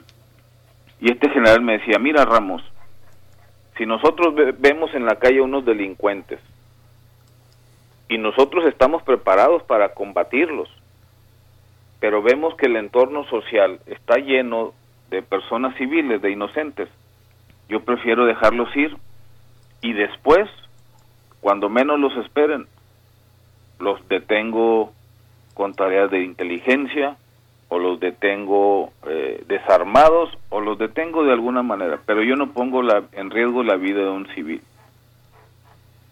Y esa visión a mí me llenó de satisfacción, me gustó, porque muchos de estos enfrentamientos, si ustedes observan el video con detenimiento, eh, señores periodistas, este señora periodista, señorita periodista, van a ver que en el video pasan cuando menos cuatro tráileres, cuatro personas que iban manejando en la carretera en esos momentos y que por alguna razón van en sentido contrario a los militares, pero los militares siguen disparando. Es muy probable que también los delincuentes lo hayan hecho en esta persecución. Y se pusieron en riesgo mucho más vidas que las tres que, que tenemos ahora lamentando. Entonces, ese decía, pero pues yo ya voy a retirarme, Ramos. Yo hablo con mi personal que está aquí en Nuevo en estos momentos y les pido que por favor no pongan en riesgo la población civil, porque una, un solo, una sola baja, un solo fallecimiento de, de un civil inocente mancha nuestro buen nombre, nuestro prestigio y hace que la población se inconforme hacia nosotros. Y eso es justamente lo que pasa. Una parte de la población, cada vez que hay civiles inocentes muertos, eh, por la razón que sea, cuestiona eh, el trabajo de los militares, molesta el trabajo de los militares, y otra parte muy pequeña, como ustedes decían, pues están de acuerdo en que en que maten a la, en el actuar de las fuerzas armadas, que maten delincuentes, que no los detengan, y que si hay un civil fallecido, pues ni modo, o sea, el civil tuvo la culpa, ¿no? Estamos conversando con Raimundo Ramos, presidente del Comité de Derechos Humanos de Nuevo Laredo, acerca de este hecho ocurrido el 3 de julio allá en Nuevo, Laredo, donde se da un enfrentamiento entre militares y civiles, donde no hubo detenidos, solamente víctimas mortales, 12 personas abatidas, eh, y donde se filtró un video de los hechos, este video que ya ha recorrido eh, pues las redes sociales, los medios, en fin, y este video donde se ve claramente que fue una que el, que el desenlace digamos fue una ejecución al parecer extrajudicial y dijo digo extrajudicial porque las autoridades todavía no reconocen eh, que ese video sea de ellos. Dicen que sus cámaras estaban apagadas, estamos en eso. Y, yo te pregunto, Raimundo Ramos, eh, bueno, también la ONU Derechos Humanos pide que se garantice el derecho a participar de los familiares de las víctimas. Y la pregunta es, ¿han sido acompañados por parte de las autoridades las víctimas, por parte de la Fiscalía? La Comisión Nacional de Derechos Humanos también eh, se ha mostrado cercana a, los familiares. Eh, ¿Cómo han resuelto las víctimas para tener un asesor jurídico y poder llevar a cabo pues la cercanía hacia esta investigación? Mire, Berenice, esa pregunta está muy interesante, muy, muy oportuna, muy acertada. Primero decirle que el video es real, que el video lo tomó un militar y que nosotros, lo, el Comité de Derechos Humanos y los abogados que acompañan a las familias que son parte de nuestro comité, ahora tenemos la preocupación de que ese militar haya desertado y haya desertado con la anuencia de sus superiores, ¿verdad? Siendo un personaje clave. Las declaraciones que rinden otros 14, me parece que son militares eh, ante el Ministerio Público Federal, es una manera de justificar su actuación y evadir la responsabilidad al decir que las cámaras estaban apagadas. Eso no es cierto, es una mera declaración ministerial. Hay tres videos O sea, hay, hay cuando menos otros dos videos que nosotros sabemos. Este, incluso uno de ellos ya fue difundido en un medio de televisión. No, ahorita no lo vamos a decir porque lo queremos aportar como, como evidencia en las investigaciones. Pero eh, fue una mera declaración para evadir responsabilidad de, otros militares que estuvieron en esos hechos. Eh, el, el general secretario eh, ha dicho que hay cuando menos 22 o 24 militares que están siendo investigados, que son se ven en las unidades ahí cercanas al vehículo de las personas civiles. Eh, por eso hacíamos un llamado que sea la Fiscalía General de la República quien dé a, conocer información oficial y de esta manera eh, nosotros en el Comité de Derechos Humanos, la autoridad responsable que es la Secretaría de la Defensa Nacional y la sociedad en general pudiéramos conocer una parte de esa verdad por la cual nosotros estamos eh, luchando. La otra pre- parte de la pregunta que usted me hizo es en referencia a las instituciones del gobierno. Pues mire, aquí debería estar interviniendo eh, la Comisión Ejecutiva de Atención a Víctimas, la Comisión Federal, pero como no tiene ahorita un responsable, como no tienen recursos económicos y como no tienen interés en ayudar a las víctimas, pues ellos ni se han comunicado, ni han venido a Nuevo Laredo, este, ni han llamado a las familias para, cuando menos, ofrecer asistencia psicológica. Usted sabe que don Raúl y don Héctor han estado haciendo declaraciones, pero las esposas de ellos han estado en silencio. ¿Por qué? Por el daño emocional que en estos momentos se enfrentan. Eh, la- las dos mamás y seguramente también la, la mamá del otro muchacho mecánico, pues están destrozadas, destrozadas absolutamente. Y no ha habido esa sutileza, esa responsabilidad, ese compromiso de la Comisión Ejecutiva de Atención a Víctimas de cuando menos ofrecer asistencia psicológica, ¿verdad? Eh, siempre justifican eh, que no tienen recursos, que están limitados y luego que estamos en medio de una pandemia. Pues la violación a los derechos humanos no se detiene por una pandemia, o sea, ya lo vimos, lo estamos viendo en este caso. También dimos parte a la Comisión Nacional de los Derechos Humanos en un primer momento con la queja del señor Raúl III y después con la queja del señor Héctor Garza. De hecho, yo ayer estuve en la Comisión Nacional de los Derechos Humanos y tuve una conversación con el segundo visitador sobre estos hechos. Pudimos aportar algunas eh, eh, informaciones. Lamentablemente, pues la Comisión Nacional también ha actuado muy muy tardía. Apenas ayer salió un comunicado de estos hechos de la presidenta y un comunicado que también fue excesivamente prudente porque se refiere en todo momento a la actuación del ejército pidiéndole una investigación profunda sobre los protocolos de uso de la fuerza, pero no menciona nada a la Fiscalía General de la República, a quienes en estos momentos ya debería estar rindiendo un informe público. Preliminar, sí, muy bien, eh, una primera versión, pero que fuera la versión oficial de la autoridad, de, de este gobierno incluso, para que todos, medios de comunicación, organizaciones de derechos humanos, familiares, población en general, pues tengamos una aproximación de los hechos y no estar debatiendo nosotros con pruebas y las autoridades evadiendo su responsabilidad y creando más confusión en la población de lo que ya existía en el pasado. Y finalmente, eh, el acompañamiento que tienen las familias es con abogados del Comité de Derechos Humanos, que desde el primer momento que los que lo solicitaron, lo es, los hemos estado acompañando y los hemos estado protegiendo, porque usted sabe que cuando se dan un tipo de actos como estos, pues empiezan las amenazas, empiezan los los rondines de intimidación que han sucedido en el caso del señor Raúl III.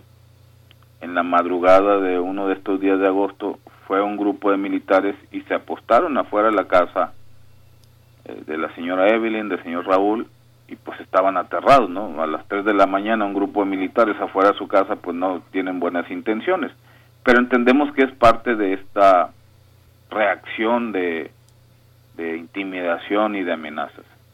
Y eh, por parte de la Organización de Naciones Unidas, del, del Alto Comisionado, pues ya hubo un pronunciamiento público, ya hay una comunicación con los familiares para ofrecer su respaldo y para ofrecer este la intermediación con el gobierno federal en un caso tan lamentable como este.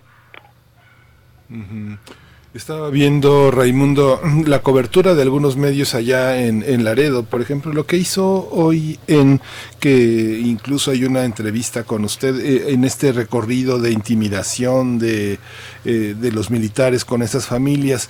¿Hay, una, eh, hay, ¿Hay algo en particular que tenga usted que decir sobre los medios, sobre la cobertura nacional, sobre la cobertura local?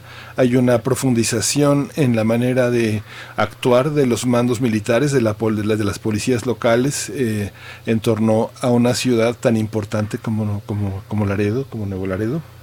Sí, cómo no. Eh, Yo soy muy respetuoso y, quiero dejarlo en claro que yo respeto mucho a mis colegas periodistas, a mis compañeros periodistas de todo el país, de todas partes, eh, por tocar este tipo de temas, aunque a veces sea de manera superficial y a distancia. Y, y les voy a poner un ejemplo, Berenice, Miguel Ángel, de lo que sucede en Tamaulipas. No sé si les ha tocado a ustedes, pero a otros periodistas sí. Me decía un periodista hace poco en la Ciudad de México, cuando vemos noticias de abatidos en Tamaulipas, ya no es noticia para nosotros. En primer lugar, fíjese, ya no, no nos sorprende. Es más, ni les damos importancia. Gravísimo, ¿eh? Porque estamos en una guerra donde todos debemos ser solidarios. Nosotros los tamaulipecos nos sentimos abandonados desde Vicente Fox, desde Calderón, desde Peña y ahora con el presidente López Obrador. Muy abandonados. Porque llevamos dos décadas de violencia, porque no podemos vivir en paz y porque no podemos desplazarnos en el Estado con la seguridad de que vamos a regresar a nuestras casas. Lo segundo grave de, de, este, de estas apreciaciones eh, de- de la prensa, de algunos medios en particular, es que no investigan. La investigación del periodista del Universal Íñigo Arredondo Sí. está sustentada por una sencilla razón, porque vino a Nuevo Laredo, porque le llamó la atención que haya 12 abatidos y que no, que pues extrañamente no hubo militares lesionados, gracias a Dios, ni fallecidos, ¿verdad? gracias a Dios. Este, y entonces él, él llama a los familiares, los contacta, contacta al comité y dice, oye, yo quiero ir a Nuevo Laredo. Está raro, ¿no? Se me hace raro. Y como nosotros no teníamos en ese momento queja, pues lo, recibimos y lo acompañamos. Las quejas vinieron después. Entonces eh, viene el periodista, habla con nosotros de nuestra experiencia en este tipo de casos de violencia y de violaciones a derechos humanos, contacta a los familiares, de, en este caso el señor Raúl III, y, da a conocer la historia del fallecimiento de una de una de las víctimas, por eso los medios de comunicación y las autoridades están hablando de una víctima, no, son tres. Pero el primer caso que se dio a conocer a través de las páginas del Universal es de Íñigo Arredondo. Y en ese momento, pues, me parece que muchos medios de comunicación no prestaron a esa primera parte de la investigación del Universal. Y después, con el tiempo y con la confianza que, que generó con los familiares, pues ya se da lo del video y se dan otras informaciones que, que el Universal ha publicado oportunamente. Pero si otros medios de comunicación hubieran venido a Nuevo Laredo y no reportear a distancia y no trabajar el tema de manera superficial, pues hubieran tenido la misma cobertura, la misma oportunidad. Y lo otro que también y, lo otro que también nos preocupa de la cobertura y de la responsabilidad re- separo responsabilidad de los medios de comunicación o de algunos periodistas es creer la versión oficial como en el pasado. O sea, si la Secretaría de Defensa Nacional o el gobierno de Tamaulipas emite un comunicado diciendo que abatieron a 12 presuntos delincuentes, ¿por qué irnos con la versión oficial? ¿no? ¿Por qué no ser más cautelosos en ese tema en un país donde los abusos son constantes? Y luego, cuando ya se da a conocer, pues que al menos tres víctimas y nosotros no estamos defendiendo a las otras nueve personas, ni las estamos asesorando, ni se han acercado los familiares con nosotros, de las personas que sí andaban armadas, que probablemente sí eh, enfrentaron a la autoridad, pues eso son esa parte. Cuando damos a conocer que se trata de tres civiles inocentes, secuestrados, atados y, y ejecutados de manera extrajudicial, pues todavía le ponen presuntos, ¿no? O sea, no, no son presuntos, son civiles inocentes, no son delincuentes. Y las familias lo que han estado diciendo en estos días en, en sus entrevistas es, queremos limpiar el nombre de nuestros familiares. Imagínese a don Héctor Garza, que es un ingeniero, que se tuvo que, valga la expresión popular, tragar el dolor en silencio, todavía sentir la mirada de los vecinos, de sus conocidos, oye, la autoridad dice que tu hijo era un criminal, pero tú sabes que no es cierto, tú sabes que mi hijo era un estudiante, que estaba secuestrado, que lo estuvimos buscando una semana, desde las 6 de la mañana hasta las 11, 12 de la noche. Pues sí, pero la autoridad dice que tu hijo es delincuente. Y entonces es otra lucha que los familiares deben de emprender con el dolor de la ausencia de un ser querido. Raimundo Este- Ramos, toda, toda la razón te damos, toda la razón te damos, porque además en México lo que priva es la presunción de inocencia. No al revés, no al revés, como antes era en el antiguo sistema, digo, en términos muy puntuales del sistema judicial. Eh, también haces referencia, y, y creo que todos hemos visto en distintos espacios, al señor Raúl III, hablando de su hijo, hablando de su hijo que fue ejecutado en estos términos que tú nos comentas, pero también habla de un segundo hijo que está desaparecido, si, si no estoy equivocada. ¿Nos puedes comentar al respecto?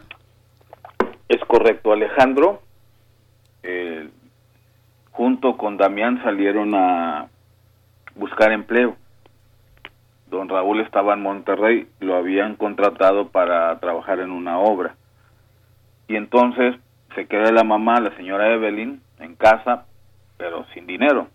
Y entonces Raúl y Alejandro salen a buscar empleo, llegan a una empresa donde se solicitaban lavadores de coches, de, de tráileres me parece, y le dan empleo a Alejandro. Este, no, le dan empleo a Damián.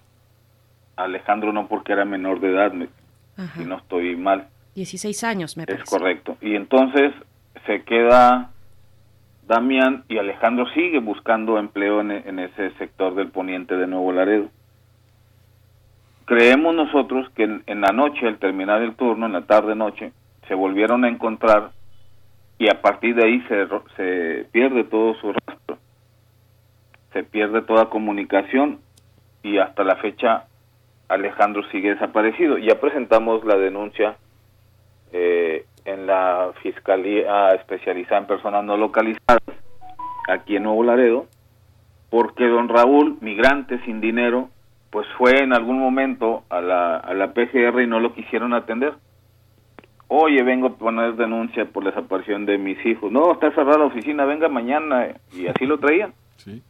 Hasta cuando nosotros acompañamos el caso es cuando presentamos la denuncia por la desaparición de Alejandro, que todavía, si ustedes lo, lo analizan, el gobierno de Tamaulipas y la Fiscalía de Tamaulipas han guardado silencio, no han dicho absolutamente nada, no han dicho estamos buscando, ya tenemos una pista, estamos acompañando a la familia, no, absolutamente. El silencio que ha tenido en este caso el gobernador Francisco Javier García Cabeza de Vaca, con otras miles de personas desaparecidas, por eso hablaba yo de que Tamaulipas es el estado número uno en desaparición de personas y en la falta de compromiso de la autoridad.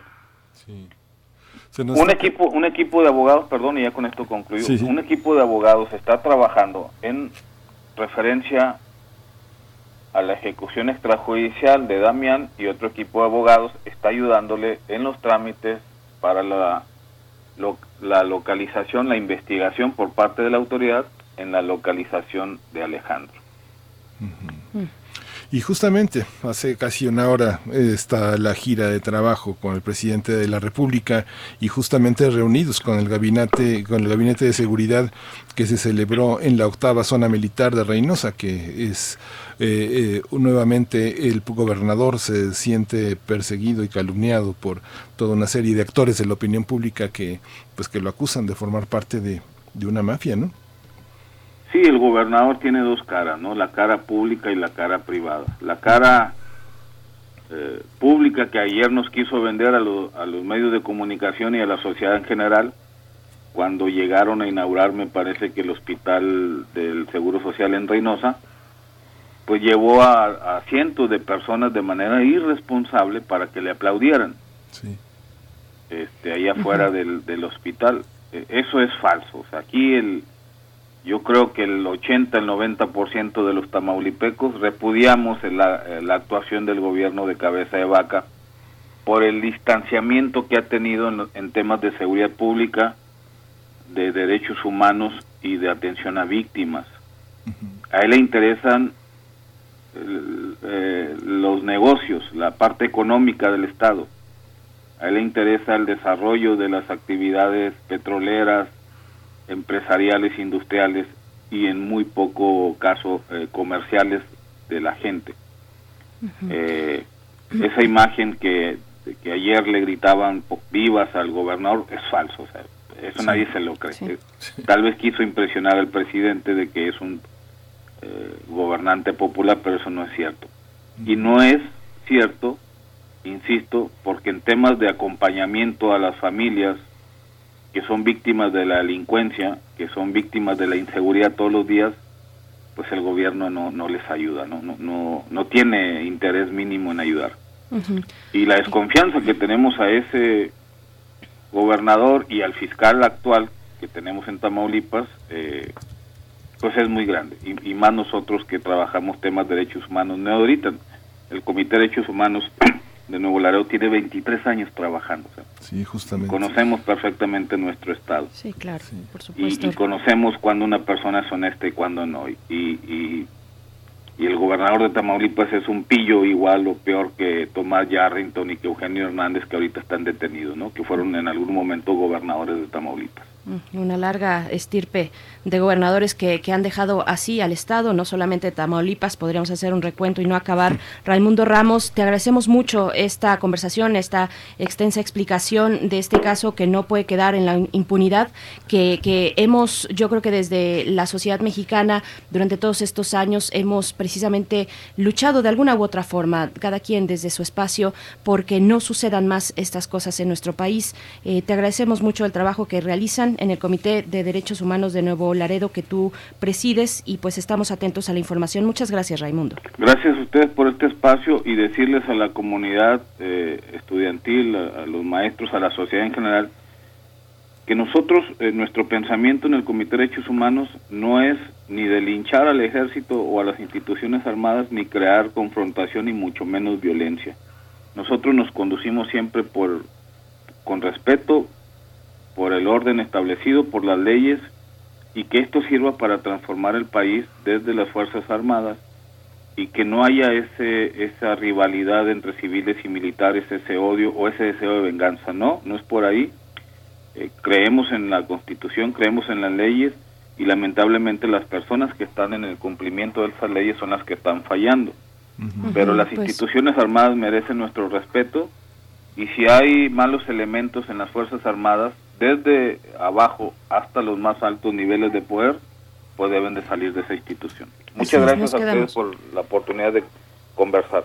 Gracias, Raimundo. Un abrazo, un abrazo hasta allá. Eso nos quedamos y nos vamos al corte. Ya son las nueve con tres minutos. Gracias, Radio Nicolaita. Vamos al corte, estamos en primer movimiento. Síguenos en redes sociales. Encuéntranos en Facebook como Primer Movimiento y en Twitter como arroba PMovimiento. Hagamos comunidad.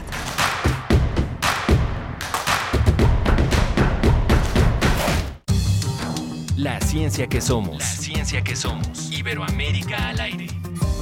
Descubre la ciencia que está presente en tu día a día a través de cápsulas, reportajes, entrevistas y reportes en vivo. Viernes de 10 a 11 horas por el 96.1 FM. La ciencia que somos. Iberoamérica al aire. Una coproducción de Radio UNAM y las direcciones de divulgación de la ciencia y de las humanidades. Llegó el momento a los jóvenes de ser emprendedores, de enfrentar retos, de demostrar que son el futuro de México. Llegó el momento de ser solidarios, llegó el momento de generar oportunidades y de no tener miedo al éxito. Llegó el momento de entender que México te necesita y no quedarnos con los brazos cruzados. Llegó el momento de creer, porque la vida ya cambió y nosotros estamos listos. Somos PT. El PT está de tu lado. Habla Andrés Manuel López Obrador. Tenemos nuestra conciencia tranquila y la dicha enorme de estar ayudando a la gente humilde, a los más necesitados, a los desposeídos. Los conservadores sostienen de que estamos llevando al país al comunismo. El Papa Francisco ha dicho que ayudar a los pobres no es comunismo, es el centro del Evangelio. Es para decirles tengan para que aprendan. Segundo informe, Gobierno de México. En Europa, desde 2018, se está buscando regular los derechos de los robots. Este año, China consiguió la primera clonación exitosa de un gato y están buscando, en poco tiempo, iniciar la clonación en masa de seres humanos. El Programa Universitario de Bioética de la UNAM te invita a reflexionar sobre estas y otras cuestiones en El Árbol de las Ideas. Bioética, ciencia y filosofía para la vida. Un programa dedicado al análisis y divulgación de los temas más trascendentales de la agenda bioética de la mano de diversos expertos en la materia. Miércoles a las 16 horas por el 96.1 de FM. Radio UNAM, Experiencia Sonora.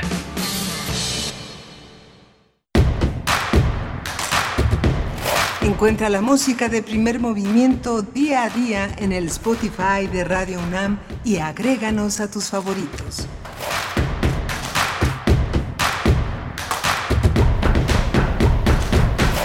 Buenos días, ya estamos de vuelta en primer movimiento en este viernes. Hoy es viernes 28 de agosto de 2020. Son las 9 con 6 minutos de la mañana, hora del centro del país. Y continuamos para eh, en este tercer, tercer momento de nuestro programa, de este espacio que todos los días eh, pues hacemos con mucho cariño para todos ustedes.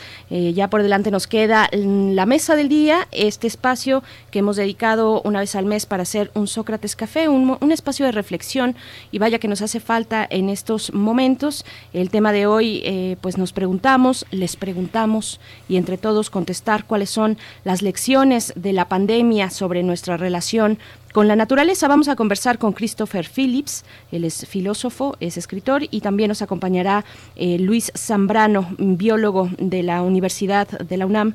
Así es que bueno, nos queda mm, todavía mm, muchas reflexiones por delante, una hora interesante. Miguel Ángel Quemain, buenos días, ¿cómo estás? Hola Berenice Camacho, buenos días. Aquí seguimos, aquí seguimos en esta tercera hora de primer movimiento, una conversación intensísima con Raimundo Ramos, a quien conocemos eh, por su imaginación, su incansable trabajo desde los años 90, desde finales de los 80. Raimundo tiene una larga historia, es una persona respetadísima y agradecemos, agradezco muchísimo la mención de Íñigo Arredondo, Íñigo Arredondo Vera, un periodista muy joven que me tocó conocer en las aulas de la Septien, un, un, chavo entonces, un chico muy, muy inteligente, muy arriesgado y ha tenido la oportunidad de trabajar en distintos medios. Hoy está en la Coordinación de Investigaciones Especiales del Universal, y como no podía obtener información, se fue directo. Es una cosa que reconoce Raimundo Ramos en esta importante cobertura que desde el centro se hace desde un escritorio, de una computadora, y que no se reportea, que no se va a las calles, a, las, a los lugares de los hechos, a preguntarle a las personas, a tomar foto, a tomar video, a tener de cerca el pulso de los acontecimientos Íñigo, Íñigo Vera Arredondo, eh, este Íñigo Arredondo Vera es un, es un gran reportero y bueno, el Universal desde hace ya algunos meses en esta coordinación de investigaciones especiales pues está ofreciendo eh, trabajos que pues vale la pena seguir, vale la pena eh, recordar y que pues seguramente pues van a recibir muchos premios en esta en esta pandemia y en esta ola de violencia que ha cubierto al país, un periodismo que vale la pena. Que vale la pena seguir, que vale la pena eh, respaldar, eh, porque hay muchos compañeros y compañeras reporteras que pues están, a pesar de todo, a pesar de la pandemia, están en las calles de las ciudades de este país, están en los lugares donde está la información, donde hay algo que develar, pues ahí están. Así es que un reconocimiento y ojalá por parte del público pues también eh, se logre identificar cuando se tiene un buen trabajo enfrente. Eh, finalmente creo que el trabajo periodístico se tiene que refrendar por parte de toda la sociedad porque es parte de nuestras libertades de expresión, de, de saber, de acceso al conocimiento, pues a la realidad y de prensa también.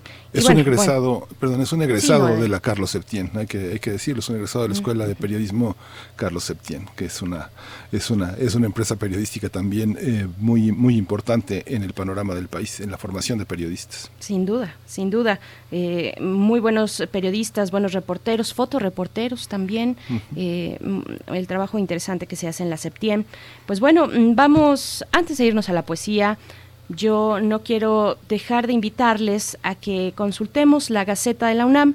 Pareciera que con la pandemia, como ya no está eh, el número impreso, pues un poco se queda de lado, pero no, la Gaceta sigue trabajando, siguen reporteando, siguen haciendo su trabajo de difusión de lo que ocurre en la universidad y en este número, en la portada, nos invitan a acercarnos a un trabajo de videodanza videodanza que reivindica. Se titula esta pieza, que es del bailarín Víctor Villasana, se titula Un pedazo de cielo rojo y en ella se busca pues dar voz, espacios también a las comunidades más vulnerables de la sociedad. Es un proyecto que busca reverberar la inconformidad padecida cotidianamente por las comunidades eh, más endebles que forman parte del esqueleto de cualquier estructura social. Así es que bueno, no, no se lo pierdan, pueden consultar todos los detalles en la Gaceta de la Universidad www.gaceta.unam.mx. Hay que darle una ojeada, una ojeada virtual digital a la Gaceta y un reconocimiento a todos nuestros compañeros de por allá, de la Gaceta que siguen trabajando. Miguel Ángel, no sé si tengas algo más que... No, estoy esperando ansioso tu poesía. Vámonos con la poesía. Primer movimiento. Hacemos comunidad. Es hora de Poesía Necesaria. Llegó la, poesía del viernes, hoy es viernes y, bueno, las letras siempre son necesarias. Esto es de Luis Rosales, Luis, eh, Luis Rosales, perdón, fue un poeta español, ensayista también, eh, perteneció a la generación del 36 o esta primera generación de la posguerra. En 82 obtuvo el premio Cervantes por el conjunto de su obra en general y pues vamos a escuchar el poema titulado Agua desatándose. En la música después yo creo que les va a gustar mucho. Es una interpretación de la canción Chan Chan de Compay Segundo. Fue recientemente publicada esta versión en abril de este año, ya durante la pandemia, y en ella pues colaboran músicos de distintas partes del mundo, desde Líbano hasta Mali, Tokio, en fin, cada uno además con, bueno, por supuesto la misma Cuba y cada uno usando instrumentos tradicionales de cada lugar. Eh, algunos eh, pues muy muy occidentales, pues muy conocidos, por ahí una trompeta a mitad de la canción que está muy interesante que viene desde Nueva Orleans. Y bueno, vamos primero con la poesía de Luis Rosales, Agua desatándose. Bueno, lo pueden encontrar en materiales de lectura de la UNAM. Agua desatándose. El tiempo es un espejo en que te miras. Tú ya has entrado en ese espejo y andas a ciegas dentro de él, Tú ya has entrado en el espejo. Nada te puede desnacer, ya eres viviente, tu carne sucesiva y simultánea es igual que un trapecio donde un pájaro a pie se maniata dando vueltas y vueltas, procurando sostenerse en su cuerpo y en la barra. Estén fijas sus manos mientras gira, abajo, arriba, abajo, hasta que el alba vuelva a girar el cielo y ya no pueda seguirse sosteniendo y se le caigan las manos, se le agrieten las manos, se le abran las manos temblorosas y al perder su sostén el cuerpo caiga como agua desatándose y empiece la música en sus alas.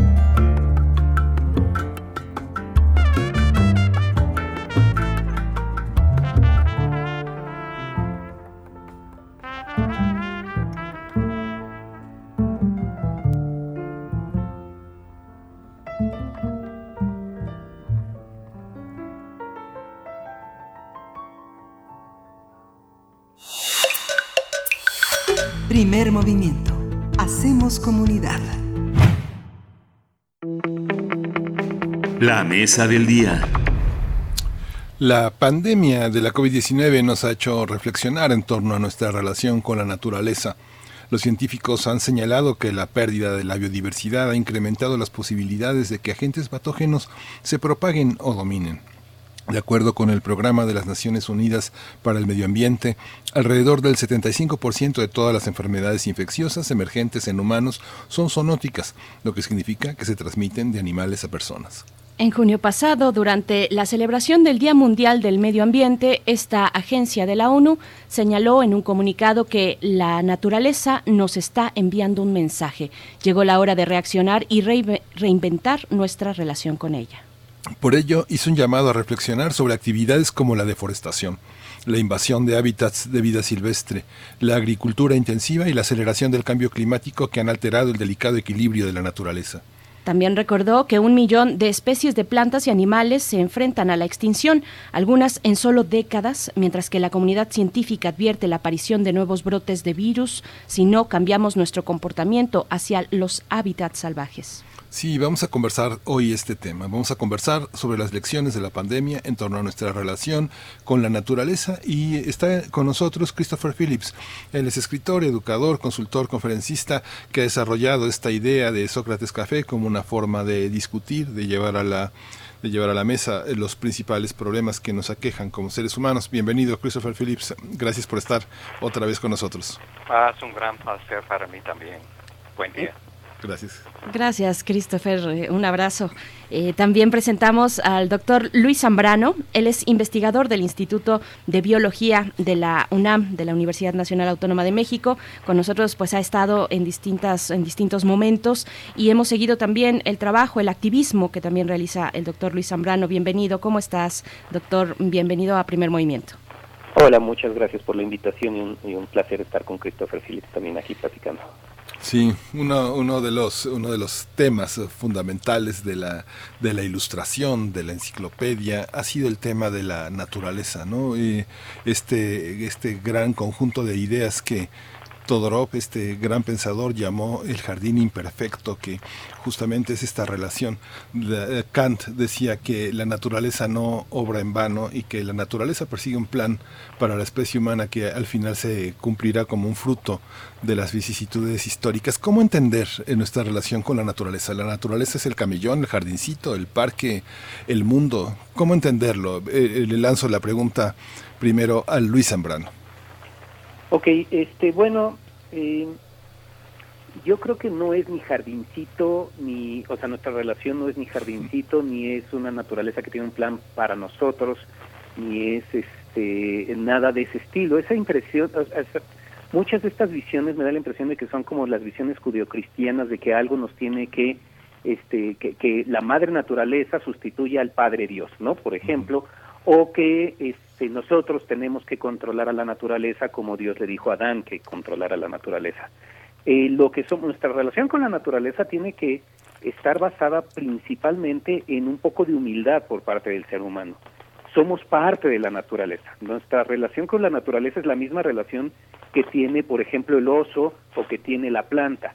Todos interactuamos a ese nivel con la naturaleza. Que tenemos distintas características es claro, y una de las características que tiene el ser humano es su capacidad de transformar esa naturaleza de manera mucho más fuerte y agresiva que cualquier otro organismo en este planeta. Y entonces eso, al transformarlo, puede generar grandes problemas en el mediano y largo plazo, como que es lo que estamos viendo.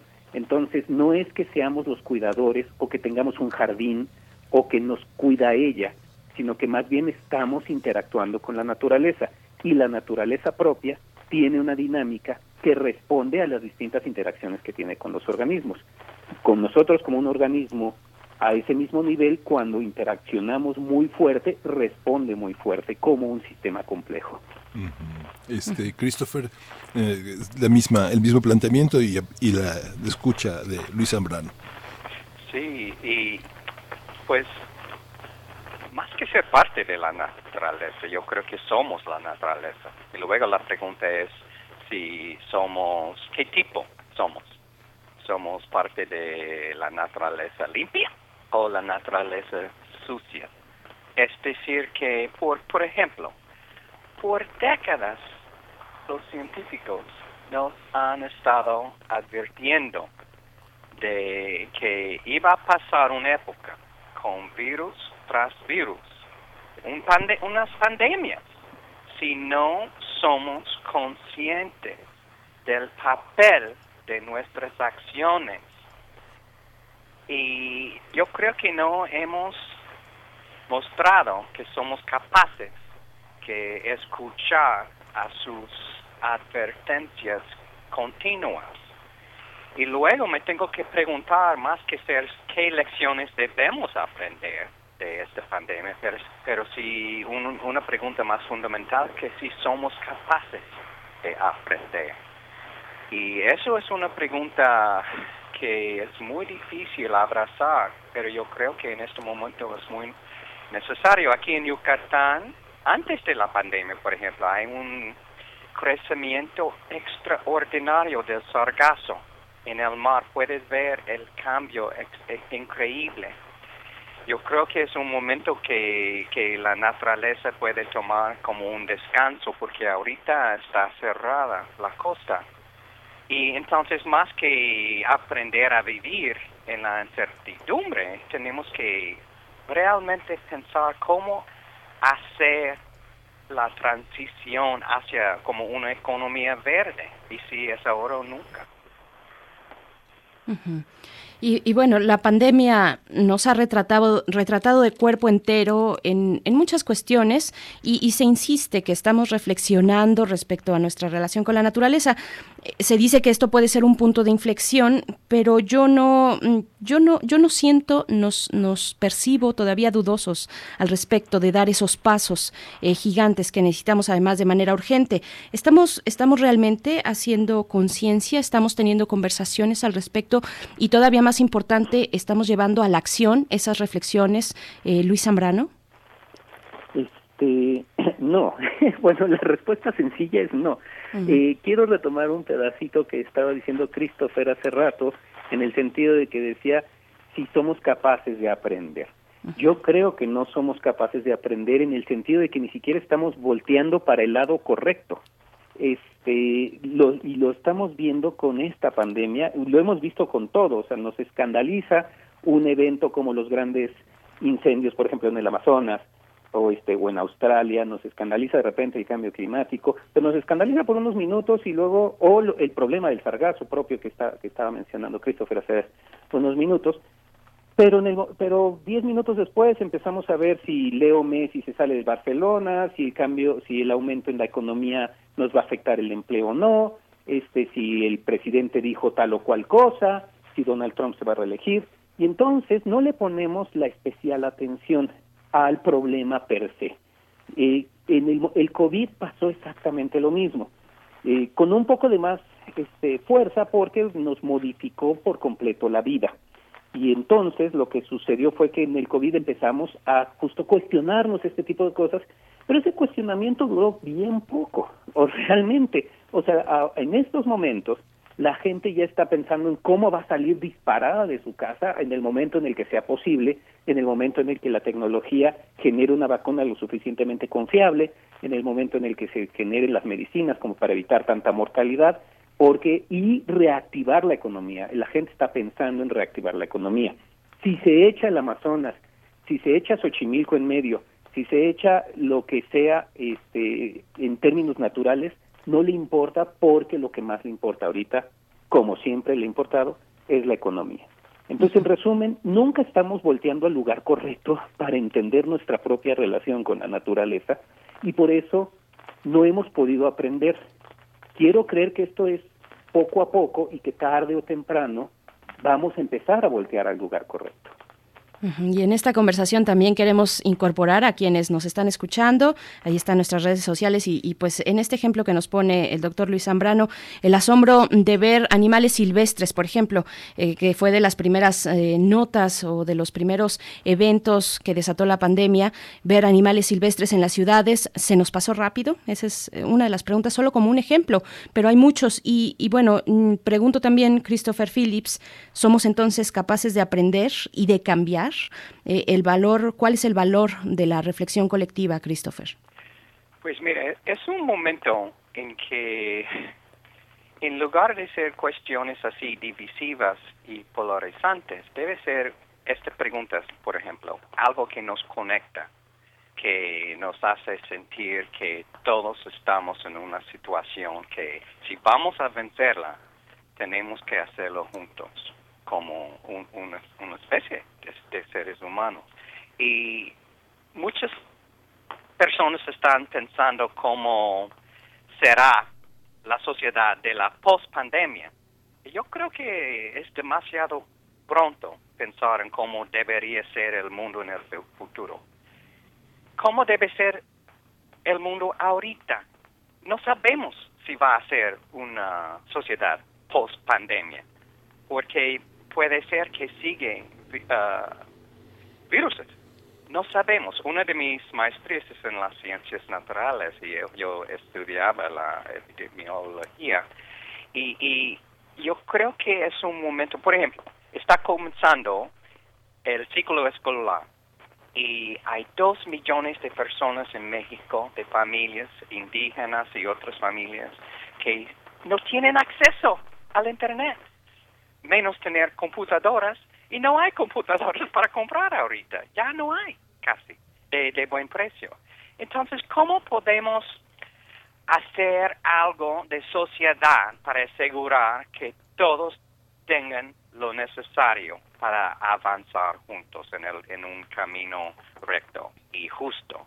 Eso es el momento ahorita que debemos pensar qué papel debe ser, debo ser yo como ser humano, como, como persona que tiene su residencia permanente aquí en México, aquí en, en, en Yucatán. Y es, es un gran momento que podemos convertir las cuestiones típicamente divisivas y polarizantes a cuestiones que realmente son sublimes y debemos sentir un más gran sentido de conexión. Y voy, como yo creo que nosotros adultos no somos tan capaces, pero los niños son tan, tan capaces de enseñarnos a nosotros adultos. Por ejemplo, mi, mi, mi hija de siete años, Sibyl, está guardando las semillas de todo lo que come está fascinada de que crece. Como de un pimiento, una papaya, podemos sacar muchas plantas más. En, en la tierra de nuestra composta. Ahora están creciendo todas las semillas del árbol que está fuera de nuestra casa y quiere plantarlos en el parque. Esa es una tradición que Ceci, mi esposo y yo, que sigue, que está conectado con las tradiciones que, gracias por nuestros viajes que hemos aprendido de los navajos y, Hopi y, y y tzetzales y mayas, ellos tienen lecciones eternas que podemos aprender todos nosotros si somos abiertos y conscientes en este momento. Como lo planteabas, Luis, esta relación con esto que llamamos eh, la naturaleza parece ser que eh, obliga a un punto de vista de las interacciones, porque digamos el tema de hoy cruza a través de la pandemia y lo que nos ha dejado. Por ejemplo, alguien que está en un departamento, en una casa con su familia, pues enfrenta el tema de preguntarse por la electricidad, por el agua, por los animales de compañía, por lo que ahora acaba de comentar Christopher Phillips, este, el tema de lo que nos rodea en, en México, donde quiera hay macetas, ¿no? Macetas, plantas, eh, intentos de pequeñas hortalizas, eh, hay un amor por las flores. ¿Cómo eh, interactuar con todo esto. Y por otra parte, cuando mencionas el interés de, este pueblo bueno, de esta sociedad buena, por, por ejemplo, por Messi y el Barcelona, hay una parte que tiene que ver con pensar la globalidad eh, incluso sin salir de casa. Muchos pensadores a lo largo de la historia han hablado del mundo sin moverse eh, un, un ápice. ¿Cómo entender la globalidad? ¿Cómo entender la inserción en el planeta? Eh, sin necesidad de viajar, sino entender, ponerse en los zapatos de otros y al mismo tiempo reflexionar sobre lo que uno vive con eso que llamamos lo natural. Eh, empezamos por ti, Luis. Este, bueno, quizá la primera parte eh, quisiera aclarar, porque luego cuando yo me, este, me suelto hablando, de repente se me olvida meter las matices, ¿no? que la gente se preocupe por si Messi deja el Barcelona o no, o por la, por la economía, o por lo que dice Donald Trump, o por lo que dice Andrés Manuel, no quiere decir que esté mal. O sea, yo creo que uno se fija en las cosas este, que le afectan en toda su vida o las que considera importantes. Lo que creo que es muy importante es que hay un pedazo muy grave o muy grande que normalmente no estamos viendo y que sí afecta a nuestra vida, que es esta justo interacción con la naturaleza. Entonces, este, digo, es como esta, e- es esta nueva visión de que tenemos que incorporar dentro de nuestro pensamiento lo que le estamos haciendo a la naturaleza, porque la naturaleza nos lo está regresando, ¿no? Este, porque somos parte de la naturaleza. Este, ahora pensando un poquito en lo que dices de la globalización y de las redes sociales y como de internet y todo y, y todo lo que nos está rodeando y que nos ha modificado mucho, sobre todo a raíz de la pandemia, porque nos hemos quedado en las casas y dependemos mucho de este tipo de comunicaciones. Y sí, efectivamente, han generado procesos en los cuales la gente puede solucionar problemas sin tener que viajar, ¿no? Este, por ejemplo, digo nada más por poner un ejemplo, ayer di una presentación del libro, el libro de Planeta Insostenible, este, en Bucaramanga, Colombia, a partir de Zoom, ¿no? Este, en lugar de estar allá presente, ¿no? Entre otras cosas, porque así va a ser y la próxima semana tenemos una presentación en, en Lima, justamente el mismo libro, y entonces lo que sugiere es que la gente puede comunicarse y puede estar presente en otros lados independientemente de estar físicamente en ese lugar, ¿no? Eso tiene esa ventaja. Ahora tiene una desventaja que a mí me preocupa mucho y que Carl Sagan dijo en algún momento muy bien, y es que decía, bueno, estos locos que tienen ideas extrañas, que tienen ideas estrambóticas, han existido fuera de la ciencia, han existido todo el tiempo, todos estos que tienen las teorías de la conspiración, esto de que nos están metiendo chips con la, meter chips con la, este, con la vacuna, etcétera. Y antes, la, la, la gran desventaja, bueno, la gran desventaja para ellos antes es que no podían comunicar todas estas cosas porque eran demasiado desfachatadas y entonces la gente no las recibía. Ahora, con las redes sociales, la gente las puede recibir. Y entonces tienes a Miguel Esbocés o Patricias Navidades o gente, o el propio Donald Trump diciendo que hay que tomar este, cloro para ver si así se desinfecta uno, que, este, que tienen muchísimo eco y muchísima resonancia. Y entonces sí tenemos gente que empieza a creerse cosas de manera extraña sin con- considerar o generar o entender el conocimiento científico propiamente. Y eso sí nos, este, nos empieza a generar mucho ruido, porque las ventajas que puede tener las redes sociales también puede modificar negativamente y generar esta polarización que es lo que no queremos. O sea, el, la fuerza más importante en estos términos, en, en estos tiempos de polarización, mucho se mueve gracias a redes sociales y a mensajes de odio vía Twitter, vía Facebook, vía Instagram, etcétera. ¿no? Sí, tiene- es imposible aseverar demasiado en esta época. Soy Christopher Phillips. El valor de la cooperación global. El Luis escribió muy conmovedor de el- la destrucción del hábitat en, en un bosque del continente as- asiático y escribió que con el constante aumento de conexiones globales surgen nuevas complejidades y respuestas inesperadas y tiene toda razón. Entonces, aunque suene paradójico, porque cada país, cada ciudad está aislada en unos aspectos, confinada y hoy pareciera que estamos en comunidades cerradas deberán sobrevivir solas. Lo cierto es que la pandemia ha puesto en evidencia también el valor de la cooperación global y es más, más importante que nunca. Yo creo que cada comunidad, cada municipio, ah, cada estado, país puede pensar en maneras creativas para avanzar en marcha juntos, para solucionar todo esto cuando todavía es hay, hay tiempo, pero de- debemos dar a la ciencia el valor que se merece. Y en, Estados Unidos los supuestamente líderes es- nos están levantando dudas sobre sobre lo- los, los científicos, eso es súper mal. Pero por ejemplo, los milenios, la nueva generación de jóvenes, se están cuestionando ahorita todo el sistema económico que les hemos heredado, en que civilización tras civilización ha querido conquistar, estar uno por encima de otros.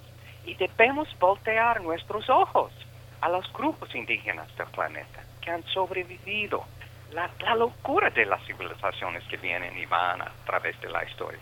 Porque muchos grupos indígenas no se ven separados de la tierra. de la naturaleza de unos entre otros, sus pequeñas tribus. Y hay una gran lección, una unas lecciones eternas de ellos. Eh, nos dices, Christopher, eh, pues hablas de creatividad y hay muchas iniciativas, muchísimas. Ahora, recién en este mes de agosto, eh, pues eh, ya nos eh, tuvimos la noticia de que ya nos acabamos los recursos del planeta destinados para este 2020. A mí me gustaría, Luis Zambrano, que nos contaras un poco qué, piensas de estas iniciativas. Es el día de la sobrecapacidad de la Tierra que, que ocurrió apenas hace unos cuantos días durante este mes de agosto. ¿Cuál es el impacto de estas campañas? ¿Qué significa acabarnos los recursos del planeta? Cuando seguimos marchando sobre un modelo de producción y de consumo pues que es que avasalla precisamente los recursos con los que cuenta este planeta. ¿Cómo lo ves, Luis Zambrano?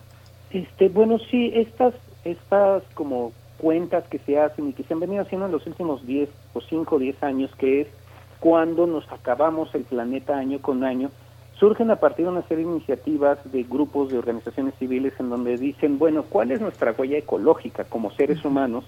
Individualmente como región, como país y como continente.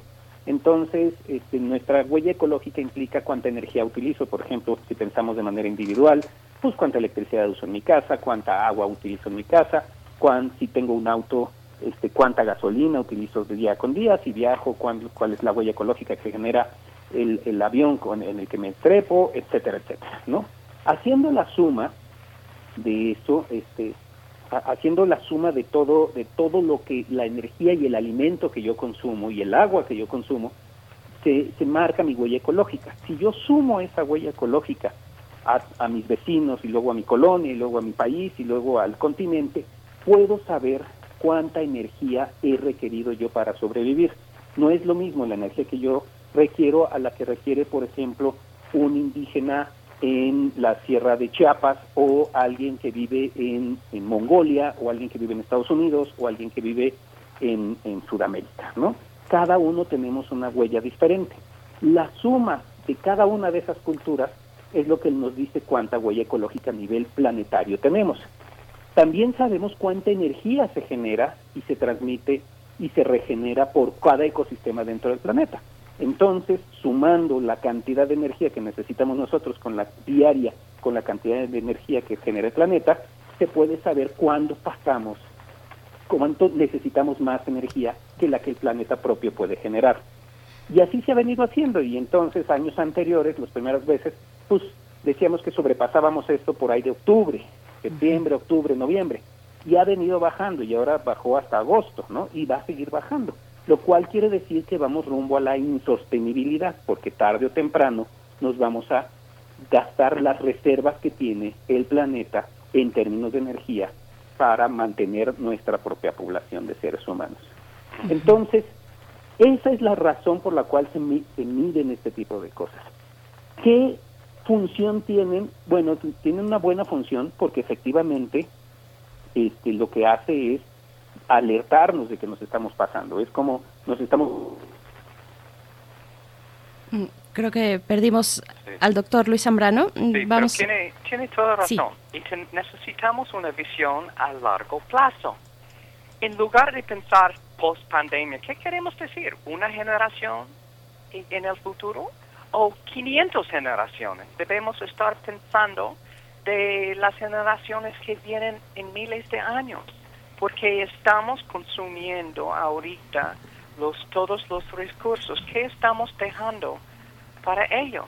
Y entonces el, los invito a los lectores a leer el libro Sin Época, Leviatán, del filósofo, el fundador de filosofía moderna, de Thomas Hobbes. Él dice que es muy, muy importante tener este experimento de eh, pensamiento él preguntaba, ¿qué ¿cómo sería la vida sin las instituciones que ahorita tenemos? ¿Cómo sería la vida? Porque es muy importante porque aunque la comunidad científica llevaba años avisando del riesgo de que ocurriera un evento así de coronavirus, nada estaba preparado para hacer frente a una crisis sanitaria, social y económica de esta magnitud el, virus no solo ha dejado su huella en los miles de afectados en todo el mundo, mi- millones, también ha destapado problemas estructurales, en diversos ámbitos de la sociedad, el sistema sanitario, la ciencia. Y es el gran momento aprovechar de esta crisis para preguntarnos cómo están haciendo los milenios, qué instituciones necesitamos para avanzar como un grupo de seres humanos en, en un año, en 500 años. Es súper importante tener esta visión a largo plazo ahora. Sí, justamente parte de la interacción que tenemos con eso que llamamos naturaleza, que son los recursos eh, que son eh, efímeros, que son eh, que, que- no son renovables y algunos que tienen opciones de, de, de serlo, energías que llaman limpias, energías que por desarrollo tecnológico no habían podido ser aprovechadas. Lo que está en el centro, pues son los hábitos de consumo, cómo entender los hábitos de consumo y lo depredadores que pueden ser. Eh, no sé, me imagino que muchas personas que se han quedado en casa, pues tal vez no se han puesto sus 16 chamarras o sus eh, 20 pantalones o sus eh, 10 pares de zapatos. Mucha gente tiene ese privilegio, pero justamente se reflexiona sobre este, este exceso, el despilfarro de recursos, el despilfarro de energía, esta ansiedad que somete a muchos a tener cada vez más. ¿Cómo entender esto en relación con esas ansiedades que terminamos por llamar consumo? Luis, ¿ya llegó? No. Sí, ya está Luis Zambrano. Hola, Doctor Luis Zambrano. Sí, Oh, adelante. este, hola, perdón, no sé ni en dónde me quedé. Bueno, eh, estamos, estamos lo que lo que comentaba Luis es eh, la ansiedad de consumo frente eh, a las a los recursos renovables y no renovables, a la administración de nuestra energía y de nuestros bienes, con qué debemos contar y si forma parte de una educación que es posible rectificar, que es posible desandar en términos de ansiedades, de voracidad, de, de- de mucho miedo a no tener nada, a llenar un vacío con cosas que uno puede comprar, sabiendo que hay cosas que no tienen precio y que no se pueden comprar. Sí, bueno, y en ese sentido, digo, no sé si se escuchó la última parte que estaba diciendo Sí. y ahí Sí. lo retomo, que tiene que ver con esto de la cooperación. Sí. Este, yo creo que cuando, en el momento en el que empecemos a cambiar el chip, porque mucho de este vacío, de esta ansiedad, tiene que ver un poco también con competencias, como yo co- este, fui a un restaurante mejor que el que fue mi hermano, ¿no? Este, yo le presumo a mi amiga que yo este, me tomé una foto en el concierto en el que ella quería ir, que en realidad deja de ser un concepto o un problema de yo querer tener eso porque me gusta tenerlo, a yo querer tener eso porque quiero presumirlo. Este, esto es parte de la ansiedad que se genera a partir de, de- de esta serie de sociedad de consumo, que también surge a partir de la competencia de la industria. La industria dice, yo quiero vender más camisas, yo quiero vender más celulares. Y entonces lo que hace es hacer camisas bonitas, pero que se rompen se echan a perder en cinco puestas, ¿no? Lo cual genera ansiedad del- también en el consumidor, decir, bueno, voy a comprar 10 camisas, aunque no las use las 10. ¿no? Este, aunque y al rato porque pasan de moda tiro nueve porque solo usé una y compro otra cosa porque además están muy baratas ¿por qué? porque la industria las mandó a hacer en Asia probablemente en la India en alguno de estos lugares en Bangladesh donde la mano de obra es baratísima ¿no? entonces sí es mucho más complejo que no solo pensar en nosotros como consumidores es pensar en la estructura completa de la sociedad que estamos este, teniendo y que tenemos que empezar a cambiar. ¿En qué nos hace felices? Si tenemos aseguradas las cosas que nos mantienen vivos, como es alimento, salud y casa, probablemente ya lo demás tiene que ver con qué me hace feliz a mí. A mí me hace feliz andar en bicicleta, pues me compro una bicicleta, pero no me compro 10 bicicletas, me compro una porque me gusta andar en bicicleta, ¿no? A mí me gusta caminar en el bosque, pues qué bueno, salgo a caminar en el bosque, no tengo que comprar 25 botas para caminar en el bosque, ¿no? Este, y entonces empezar a disfrutar los pedazos que nos hacen felices más que los pedazos que se, bu- se supone que nos deben de ayudar a ser más felices, ¿no? Christopher. Sí, y mira, primero quiero invitar a sus eh, oyentes a seguir la exploración a las 3. Vamos a seguir por Zoom y pondré toda la información en nuestro sitio socratescafé.com porque es el momento pensar muy bien con o sin nosotros hay vida en la Tierra y, y de nosotros depende nuestra propia extinción. La vida sigue y quizás esta pandemia nos pueda acercar más a nosotros mismos, a cuestionar la forma en que hemos estado viviendo y acercarnos ¿no? más, más a nuestra propia naturaleza. Es el momento más que preguntar qué es un mundo sostenible, qué tipo de mundo sostenible queremos, debemos tener y que, que merece a toda la gente, especialmente las personas pobres. Debemos tomar más que nunca en, en cuenta ellos. Y es el momento conectarnos de, de borrar este sentido que estos son preguntas que nos dividen, que debe ser preguntas y respuestas a soluciones concretas que nos conectan más que nunca. A ver, aquí en la audiencia también nos dejan varios mensajes, yo se los voy compartiendo. Dice, dice Patricia GR, no estamos hablando de toda la devastación que implica tener internet en casa, eh, que para tener equipos electrónicos se requieren recursos naturales, no razonamos el todo, dice Patricia GR. Y por acá también no, nos comenta Mayra Elizondo, dice, no estoy de acuerdo con el doctor Zambrano, a muchos sí nos preocupa el ambiente, sí aprendemos y formamos a nuestros alumnos interesados por la naturaleza, trabajamos en proyectos de investigación dedicados a la mejora del ambiente y la vida de las personas, es nuestro compromiso. Bien, nos hacen aquí varias, varias cuestiones, pero empezaría con eso ya acercándonos al final, pero doctor Luis Zambrano, ¿qué decir de estas cuestiones?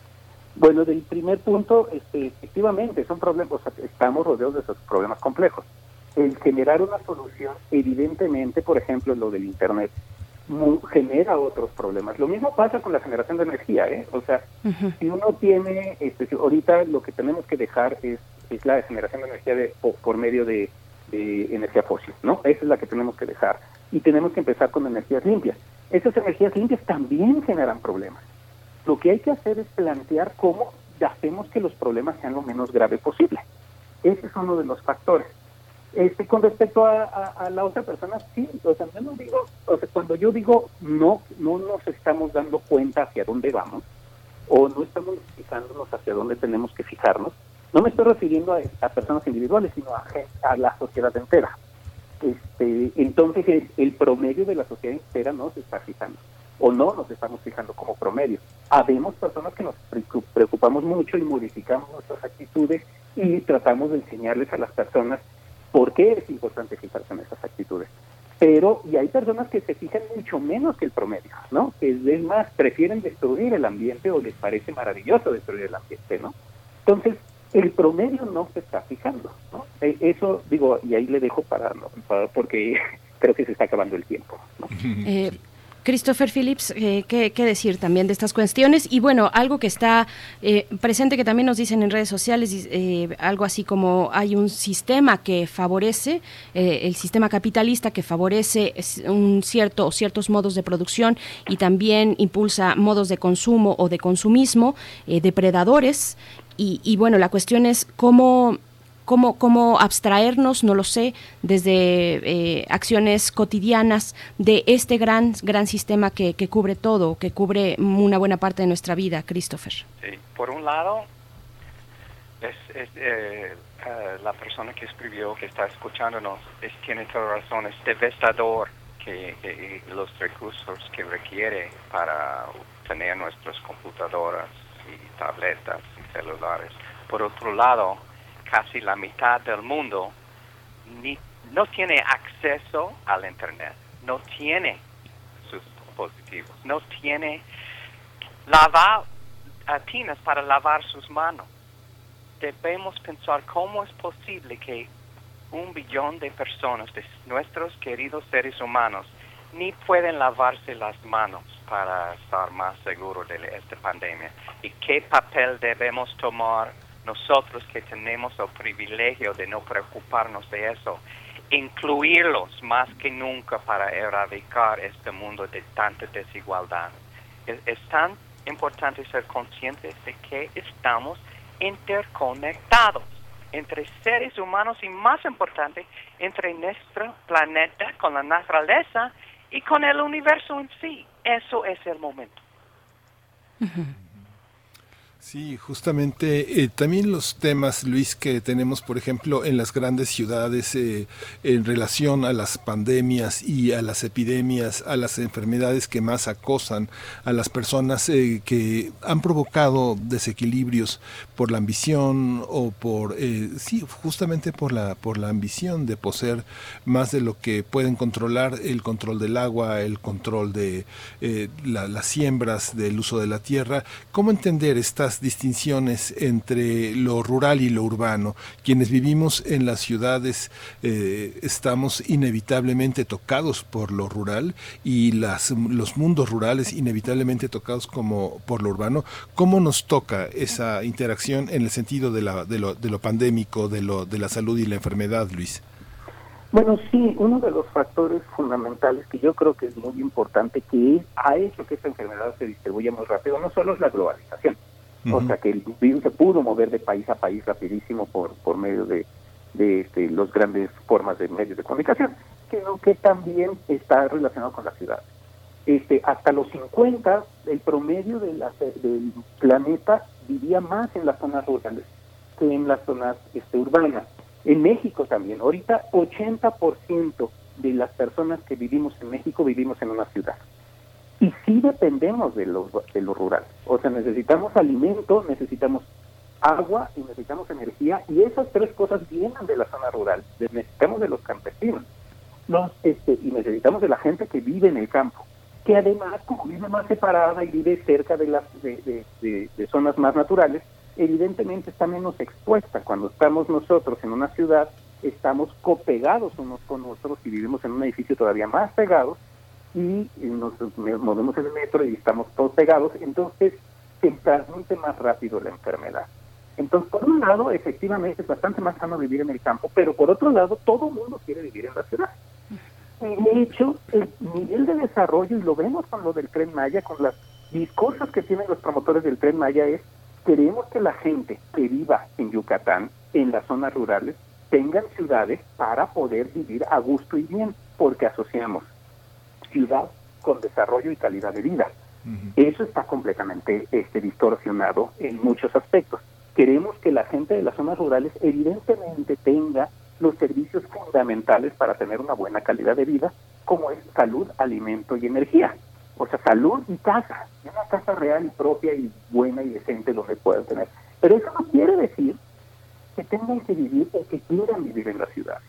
Está asociado a y creemos que eso es parte de la distorsión que nos está generando grandes problemas a nivel de sostenibilidad planetaria. Sí, pero un gran problema es que los indígenas, por ejemplo, de Chiapas y Yucatán, no pueden vivir por sus costumbres, por la gran destrucción, la deforestación del terreno. Es increíble el cambio del ambiente en, en Chiapas. La deforestación es una gran tragedia. ¿Y cómo podemos resucitar el ambiente mientras que hay tiempo? Yo creo que hay unas lecciones grandes que podemos aprender de las tradiciones, las costumbres, convivir entre y con la naturaleza en lugar de en contra de la naturaleza. Estoy de acuerdo y en ese sentido nada más para cerrar, esas destrucciones que están generándose en las selvas de Chiapas o en la, en la selva baja de toda la península de Yucatán están relacionadas con poder mantener a la gente que estamos viviendo en las ciudades. Entonces tenemos que reempezar a pensar que esa destrucción de la cultura de, de, de, las culturas indígenas, en realidad somos responsables nosotros, a pesar de estar, bueno, Cristo debe estar cerca de ahí, pero nosotros estamos muy lejos. A pesar de eso, somos responsables de esa destrucción. Y tenemos que repensarnos un poco para evitar la destrucción tanto de la cultura como de la naturaleza.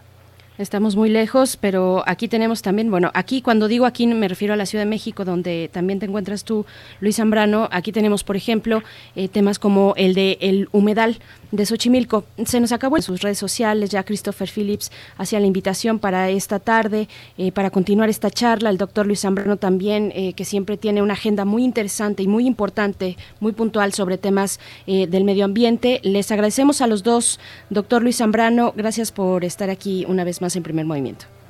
Muchísimas gracias por la invitación y cuando quieran platicamos sobre esta serie de temas.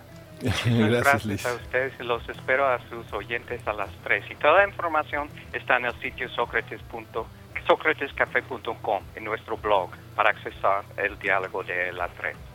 Muchas gracias, Christopher Phillips. Gracias a los dos. Miguel Ángel Quemain, nosotros nos estamos despidiendo. Gracias a todo el equipo de Primer Movimiento por esta semana, por esta jornada, por esa entrega y ese trabajo y a toda la audiencia. También quédense aquí en Radio UNAM. Nos escuchamos el próximo lunes a las 7 de la mañana, hora del centro del país. Nos despedimos, Miguel Ángel. Nos despedimos y nos despedimos con música. Vamos a escuchar de Blackwater, Holy Lights, Ola de Conciencia. Ahí nos quedamos aquí con esta selección musical de primer movimiento y esto fue primer movimiento. El mundo desde la universidad.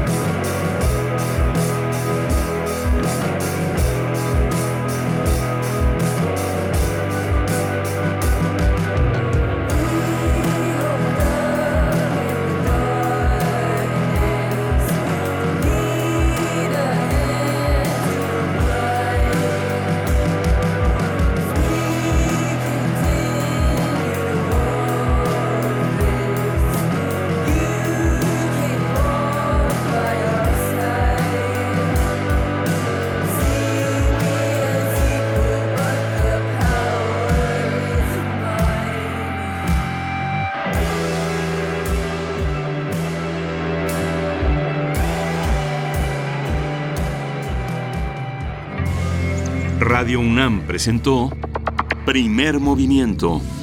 El mundo desde la universidad. Con Berenice Camacho y Miguel Ángel Quemain en la conducción. Frida Saldívar y Uriel Gámez, producción.